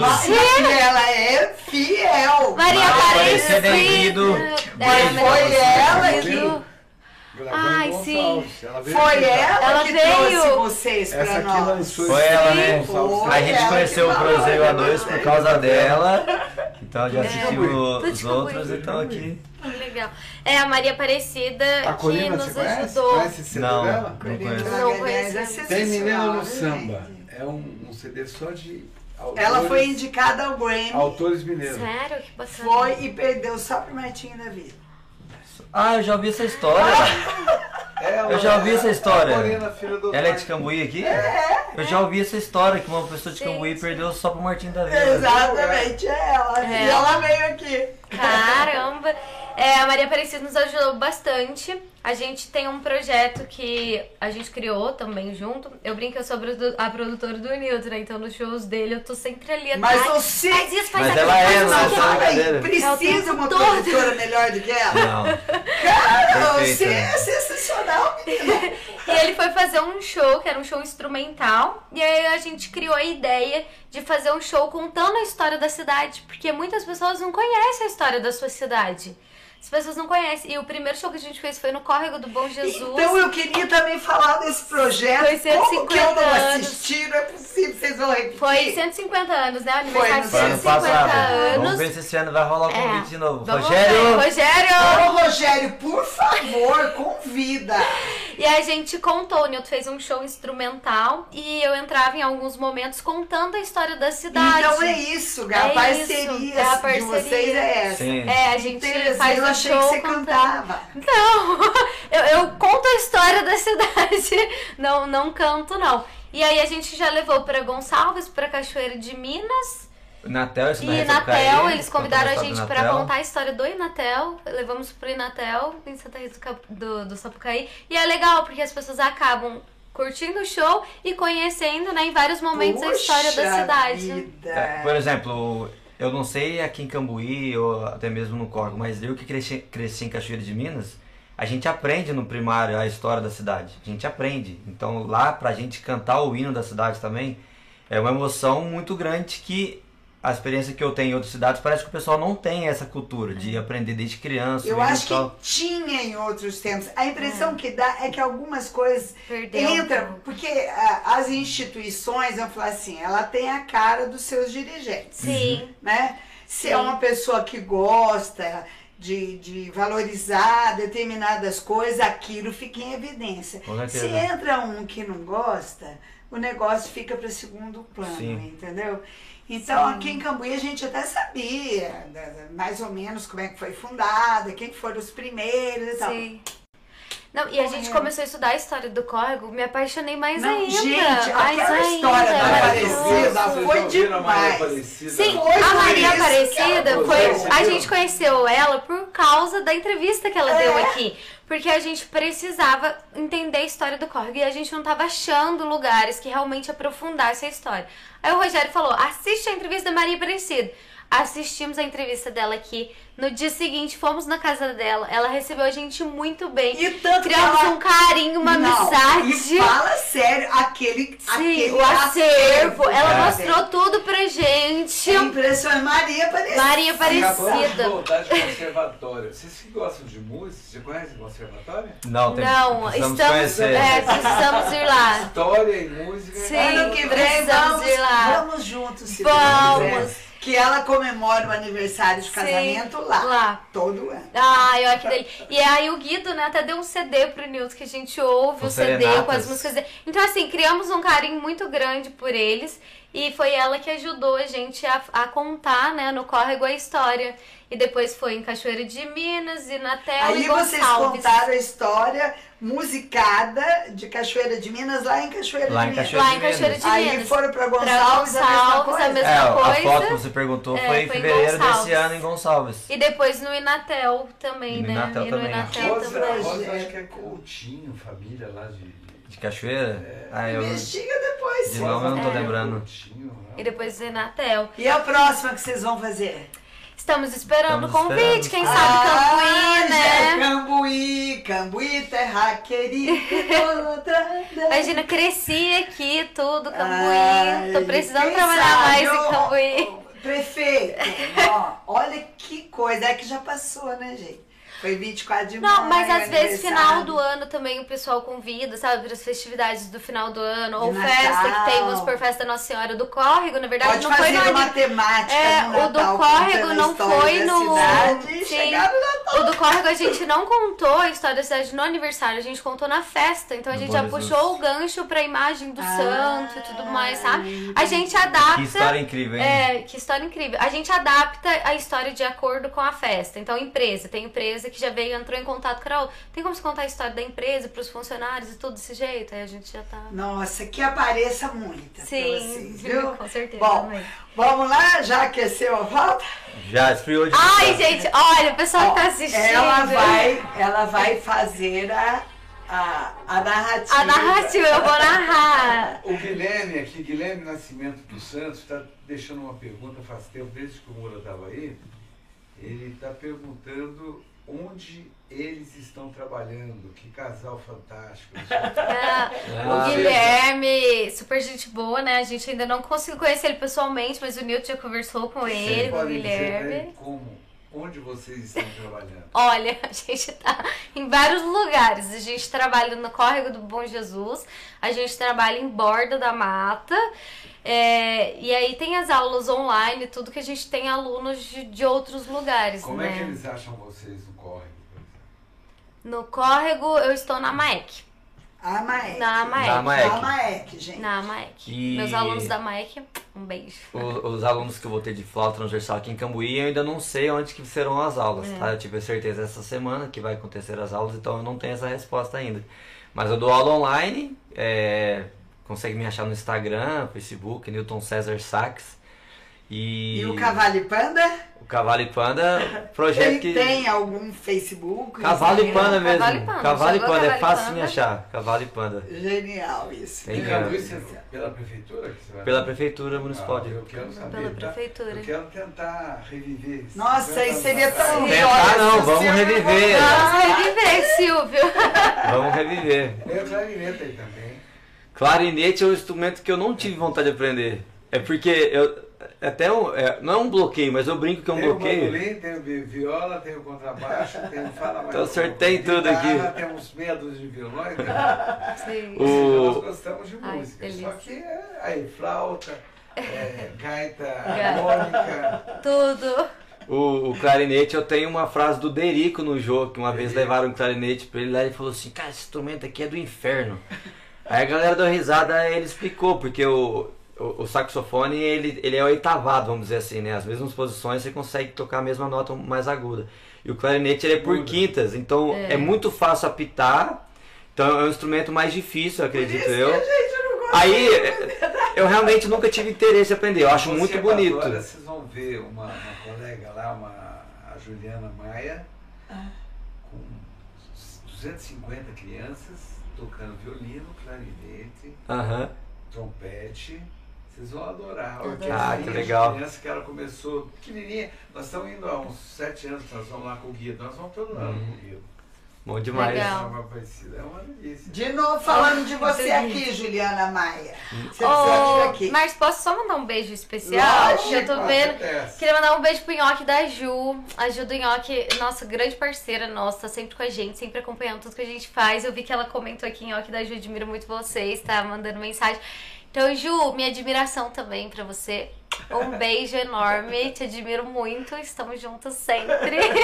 A Ju, a, a, a outra Juliana também, então tem a Ju do Nhoque da Ju, tem a Ju do Cheiro de Sofia, o pessoal que tá acompanhando, tá com a Juliana gente até do o Sofia. final. É, Ju, tá aqui com a gente. tá aí. Fernandes, Juliana. É, a Juliana Fernandes, que tá acompanhando, que ficaram aqui até o final com a gente. Muito obrigada mesmo. E eu quero mandar um beijo também especial pra minha mãe. Ah, é pra beijo, minha mãe. Como Não, a sua mãe? Gisela. E eu vou cortar você, eu quero mandar um beijo pra minha sogra, Dilane. Ela sempre assiste a gente em tudo. sempre ela e meu sogro Carlinhos, eu falo pra ela que eu sou apaixonado dos meus sogros. Porque eu dou bem pra caramba com eles. Graças a Deus. Então, beijão pra vocês. É que você é uma pessoa especial, ela também é muito gente. A gente brinca, né, que eles gostam de mim porque eu tirei ela deles. Você tirou o Tirou, peso deles. tirou peso. Minha mãe fala que ela não aceita devolução. Sabe que a minha sogra um dia falou isso pra mim também. Eu brinquei com ela um dia, vai. Ai, dona Angelina, eu vou devolver o Silvio pra senhora. Ela falou. Não "Nossa, aceita." Não adianta você trazer, porque eu não aceito devolução. Não aceita a devolução. Vamos Bom, lá? vamos ouvi-los? Vamos, gente, eu não sei cantar. Então eu vou tentar recitar a letra da música que o Nildo escreveu pra mim, que conta a nossa história. Olha que honra. Eu vou tentar recitar. Eu tô sem a letra Quer que eu aqui. toque uns trechinhos aí você vai falando? Pode Ou ser. qualquer coisa eu toque ela um trecho depois você lê a letra. Pode ser. Pode É, ser assim? Pode ser. Eu toco, ser. é porque eu vou até colar aqui na partitura que essa música, igual ela comentou, foi a primeira música que eu fiz pra ela. E ela tem uma melodia muito doida. Então ela tem várias notas diferentes. Mas ela já esclareceu que ela esclareceu que a dinâmica, A dinâmica do do- relacionamento. do nosso relacionamento. é, que foi confuso, depois fica com a Maria. E então eu tentei fazer, tentei, né, gente? Eu tô longe do Tom Jobim, mas eu tentei me aproximar o máximo possível dele de casar a música e a letra. E, e é legal porque o Nilson tá pra lançar um disco. E tem seis canções que ele fez pra mim. Eu falei que o disco tinha que chamar Carolina. Ele não quer, mas eu falei que o disco tinha que chamar Carolina. Minha inspiração.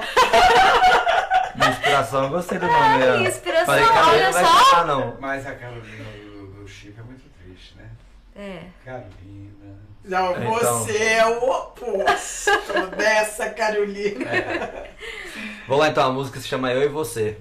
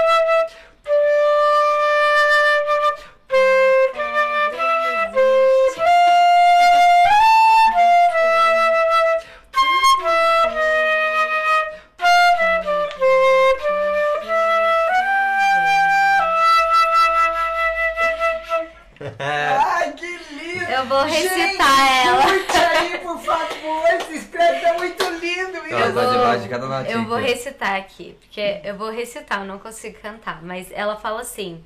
é, cadê, cadê, cadê, cadê? Aqui. É, eu e você. Não. Eu e você sobre o céu das Gerais. Tudo normal, você focada no trabalho, enquanto eu só pensava em te conhecer.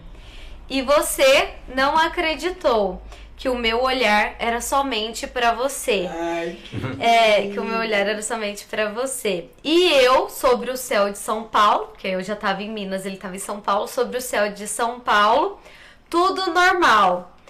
Era brigar, brigar, brigar, sem se cansar. Mas nunca desisti de você. E eu estamos juntos outra vez.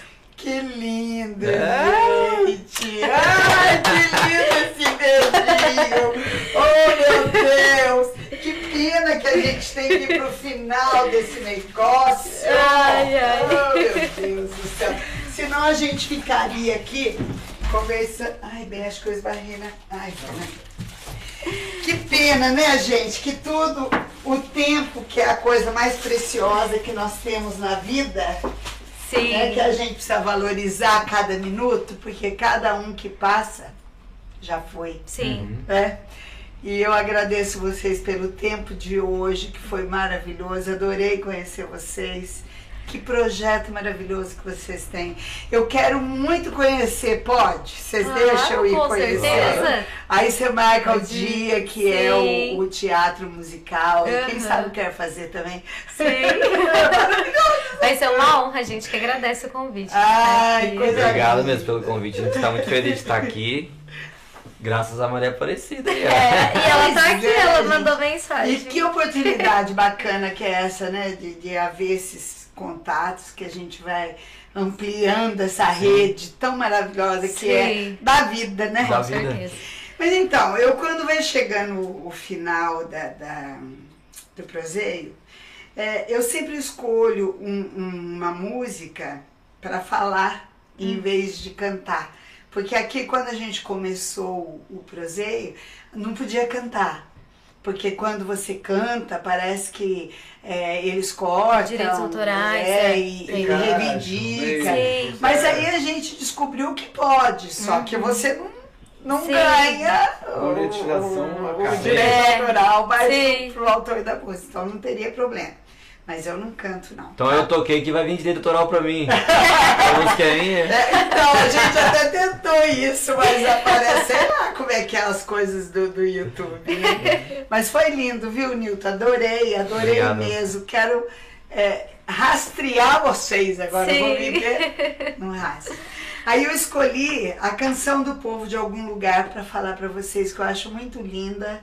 E como a gente está falando de cura através da música, Sim. eu acho que é muito interessante. E é a música do Caetano, não sei se vocês lembram dessa música. Vocês lembram? De nome eu não tô lembrando, não. Vamos ver. Todo dia o sol levanta e a gente canta ao sol de todo dia. Fim da tarde, a terra cora e a gente chora porque fim da tarde. E quando a noite a lua mansa e a gente dança venerando a noite. Todo dia o sol levanta Ah. e a gente canta o sol de todo, Todo dia. Ah, Essa que eu maravilhoso. ofereço pra vocês, viu? Música muito bonita. É Boa exatamente, escolha. representa vocês. Obrigado. Obrigada. É isso aí. E aqui vocês foram eleitos Olha. bons de prosa. Acabam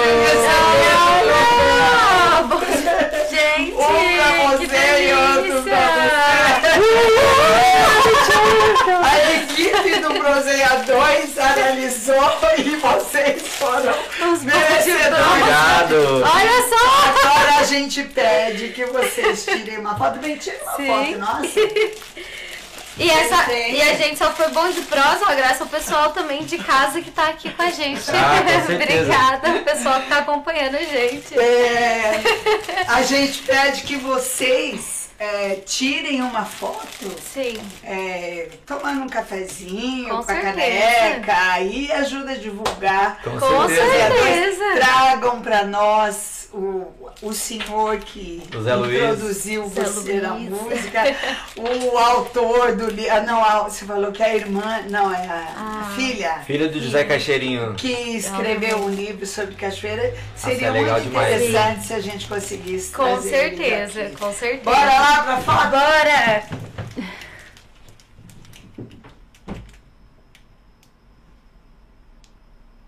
Agora eu quero participar de uma também. ó. Claro! Peraí, deixa eu só virar um aqui. aqui. Aí. Deixa eu tirar, o- mostrar a careca. Aê! Ê, que delícia! Ô, gente, e assim, vocês fazem parte daquele grupo de pessoas que fazem e continuarão fazendo diferença na comunidade em que vocês vivem. Acreditem nisso. Nos alegrou demais com a sua presença e vocês provaram que são bons de prosa mesmo. Por isso que mereceram o troféu. Muito obrigada por A dedicar o precioso tempo de vocês conosco. A gente A agradece gente o convite que agradece também. o convite. Ficamos muito felizes. E na onde a gente puder agregar, a gente tá indo. Palmas para vocês. Disponham, disponham do Do prazer. Prazer 2 para divulgar qualquer Com trabalho. certeza, sim. Obrigada. A gente pode pegar então os, os videozinhos pra divulgar. Com certeza! Gente, valeu, obrigado a todos. Não se Mãe, esqueçam te de se inscrever, curtir e compartilhar. Até sábado que vem. Sábado que vem estarão reunidos aqui três corredores, grandes corredores, campeões. Não percam. Tchau, gente. Até a Tchau. próxima. Tchau! Tchau, mãe! Tchau. Proseio é bom, bom. A dois, a três é bom demais. Sou proseio, a dois é bom demais. Proseio com café, com bolo de fubá, um pão de queijo e doce de colher. Pois é, um pão de queijo e doce de colher.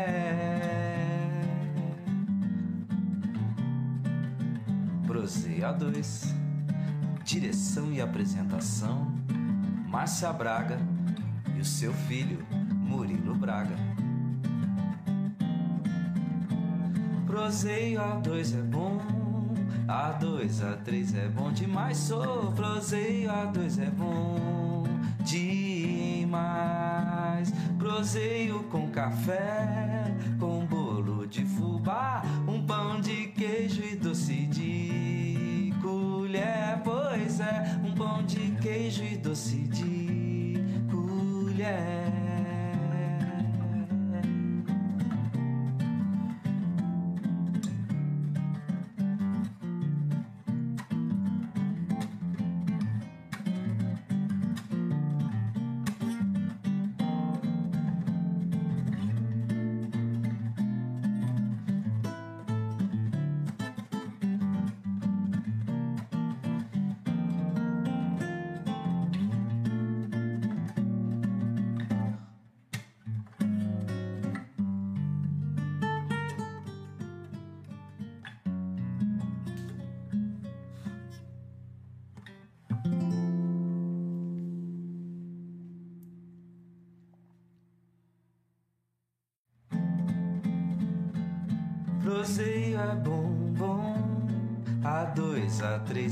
A3 bom demais. Sou proseio, A2 é bom demais. Proseio com café, com bolo de fubá, um pão de queijo e doce de colher. Pois é, um pão de queijo e doce de colher. Proseio A2 Direção e apresentação Márcia Braga e o seu filho Murilo Braga. Proseio A2 é bom A2, A3 é bom demais. Sou Proseio A2 é bom demais. Proseio com café Com bolo de fubá Um pão de queijo e doce de pão de queijo e doce de colher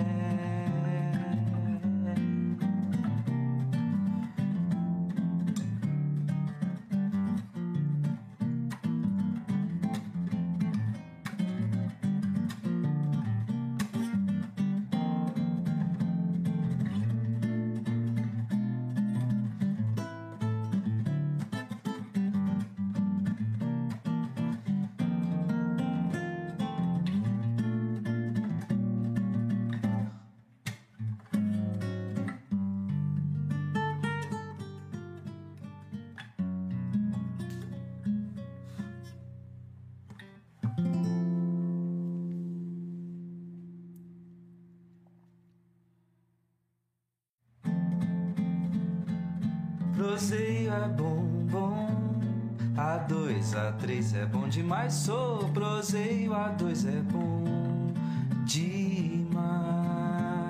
Proseio com café, com bolo de fubá, um pão de queijo e doce de colher. Pois é, um pão de queijo e doce de colher.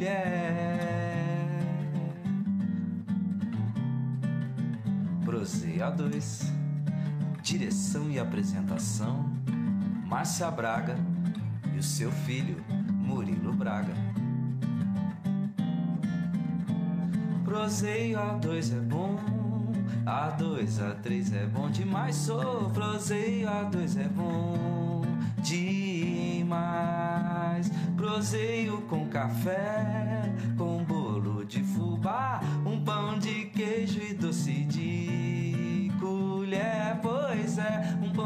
queijo e doce de colher.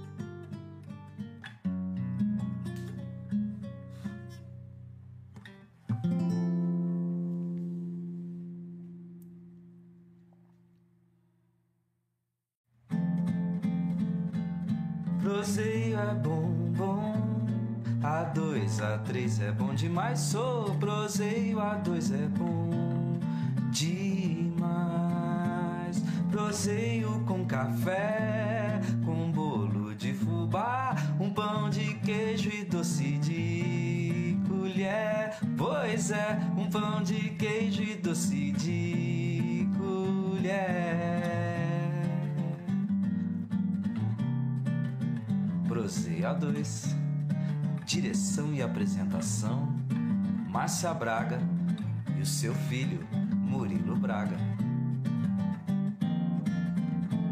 Proseio A2 é bom, A2, A3 é bom demais. Sou proseio A2 é bom demais.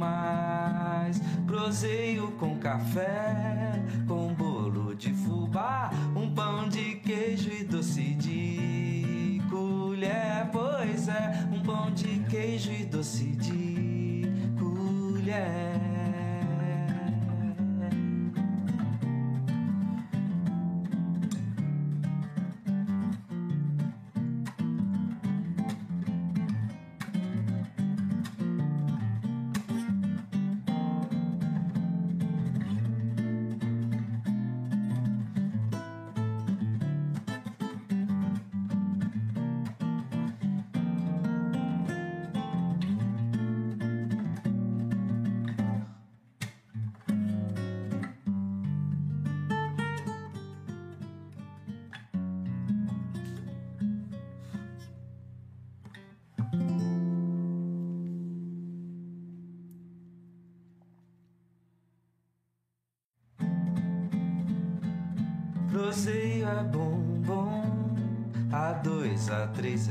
Demais. Sou proseio, A2 é bom demais. Proseio com café, com bolo de fubá, um pão de queijo e doce de colher. Pois é, um pão de queijo e doce de colher. Proseia 2 Direção e apresentação: Márcia Braga e o seu filho, Murilo Braga. Proseio A2 é bom, A2, A3 é bom demais. Sou proseio A2 é bom demais. Proseio com café, com bolo de fubá,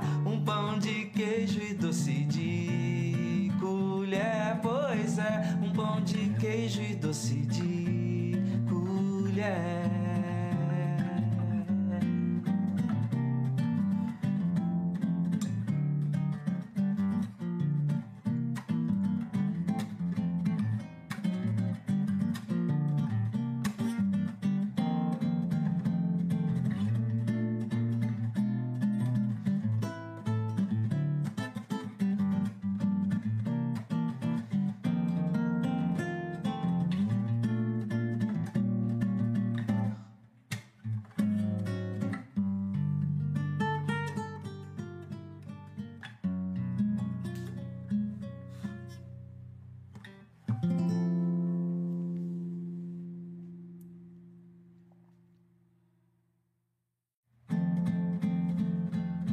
Proseio é bom, bom.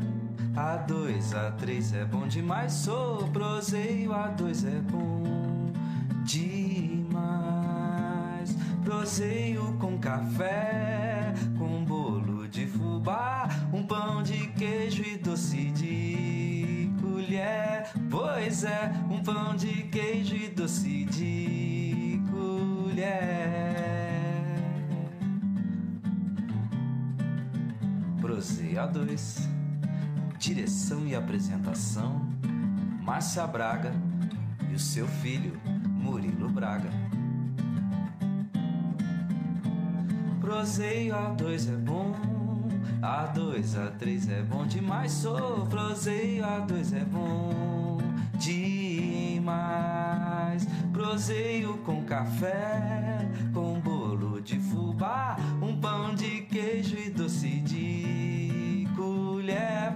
Pois é, um pão de queijo e doce de colher.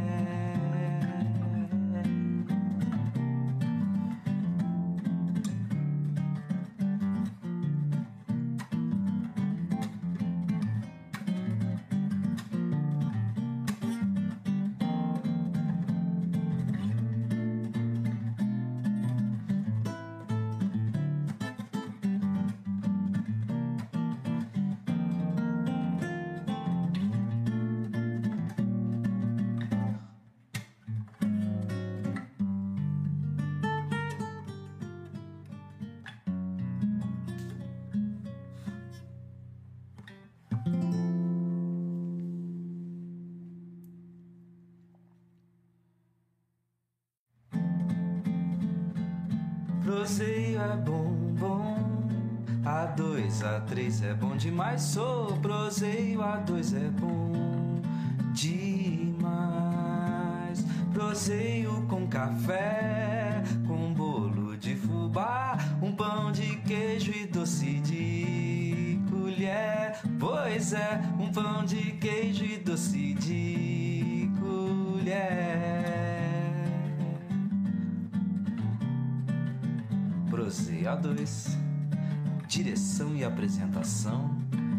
Márcia Braga e o seu filho, Murilo Braga. Proseio A2 é bom, A2, A3 é bom demais. Sou proseio A2 é bom demais. Proseio com café, com bolo de fubá, um pão de queijo e doce de queijo e doce de colher.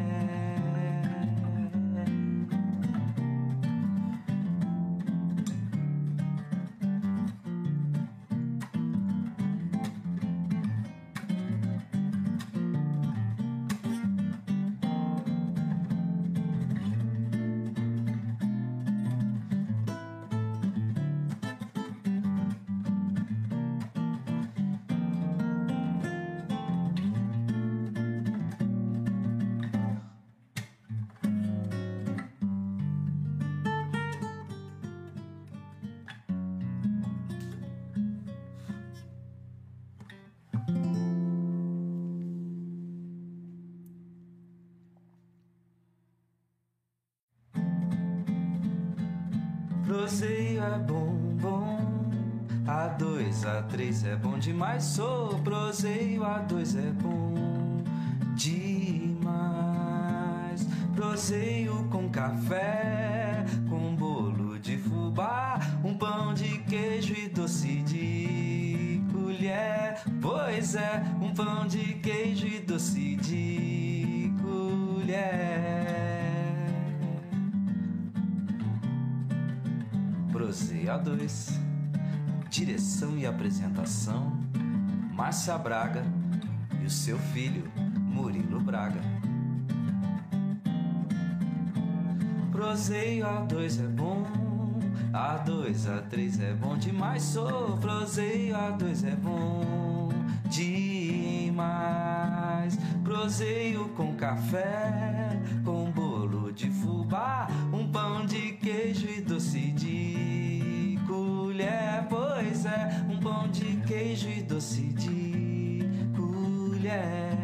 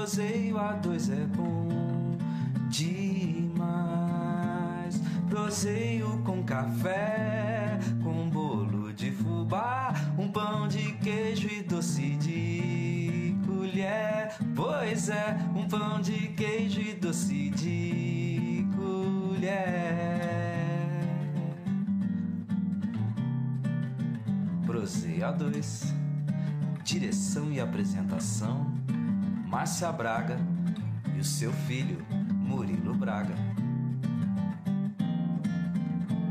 Proseio A2 é bom, A2, A3 é bom demais, sou Proseio A2 é bom demais. Proseio com café, com bolo de fubá, um pão de queijo e doce de queijo e doce de colher.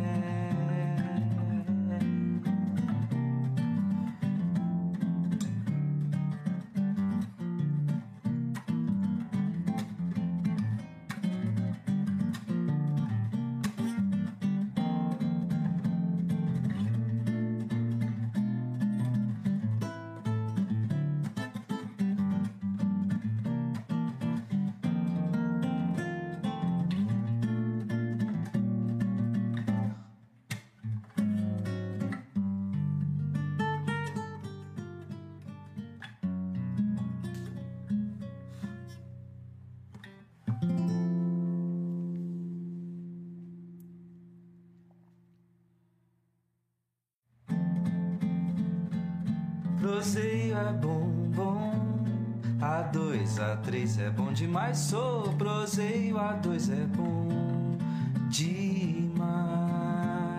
Proseio com café, com bolo de fubá, um pão de queijo e doce de colher. Pois é, um pão de queijo e doce de colher.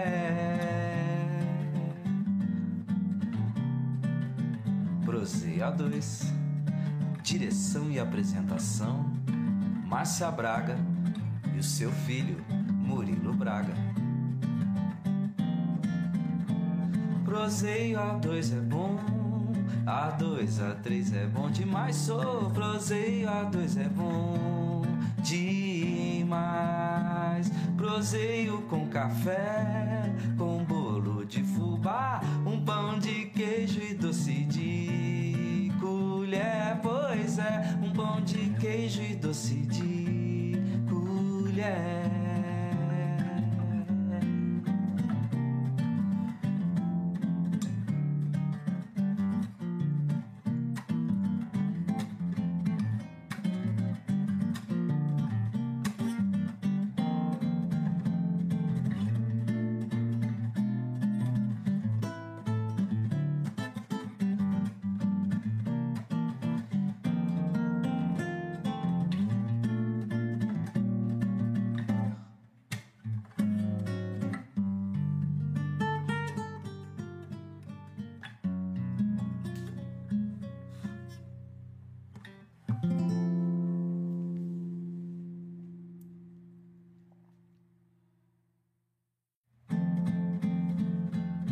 Proseio é bom, bom. A2, A3 é bom demais. Sou proseio, A2 é bom demais. Proseio com café, com bolo de fubá, um pão de queijo e doce de colher. Pois é, um pão de queijo e doce de colher. 2 Direção e apresentação Márcia Braga e o seu filho Murilo Braga. Proseio A2 é bom, A2, A3 é bom demais. Sou proseio A2 é bom demais. Proseio com café,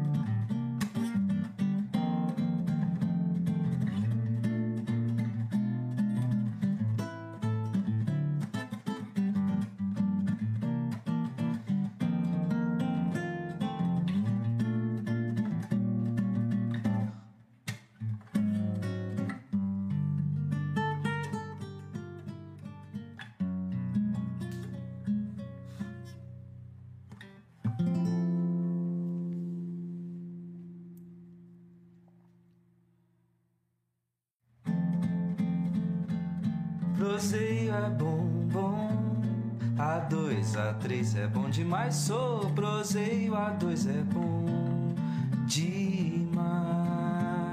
Proseio com café, com bolo de fubá, um pão de queijo e doce de colher. Pois é, um pão de queijo e doce de colher.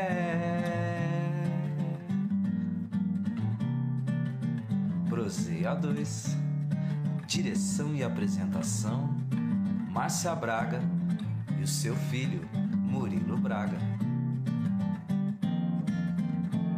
Proseio A2 é bom, A2, A3 é bom demais. Sou proseio A2 é bom demais. Proseio com café, com bolo de fubá, um pão de queijo e doce pão de queijo e doce de colher.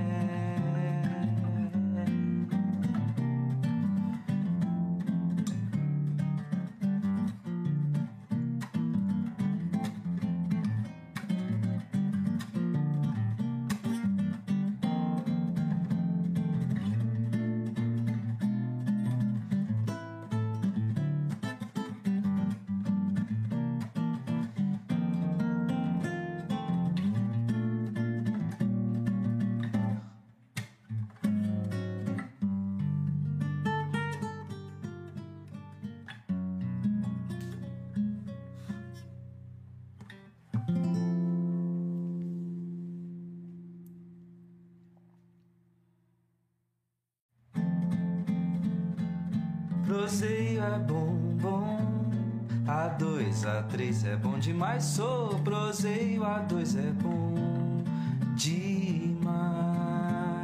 Proseio com café, com bolo de fubá, um pão de queijo e doce de colher. Pois é, um pão de queijo e doce de colher.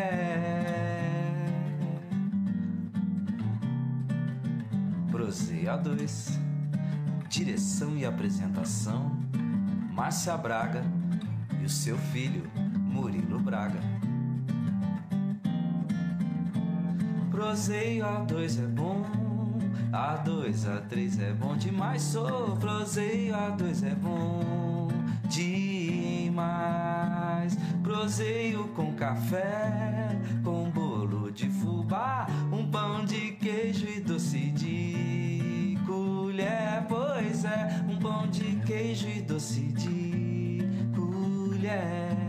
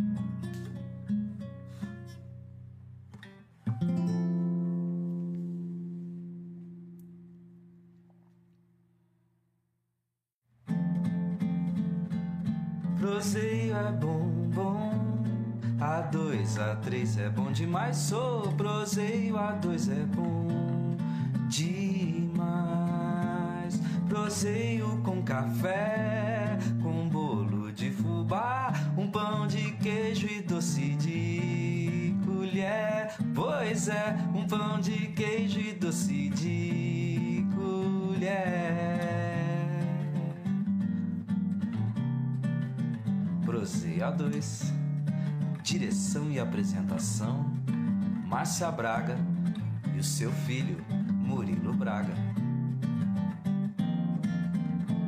Proseio A2 é bom, A2, A3 é bom demais, sou proseio A2 é bom demais. Proseio com café, com bolo de fubá, um pão de queijo e doce de colher, pois é, um pão de queijo e doce de colher.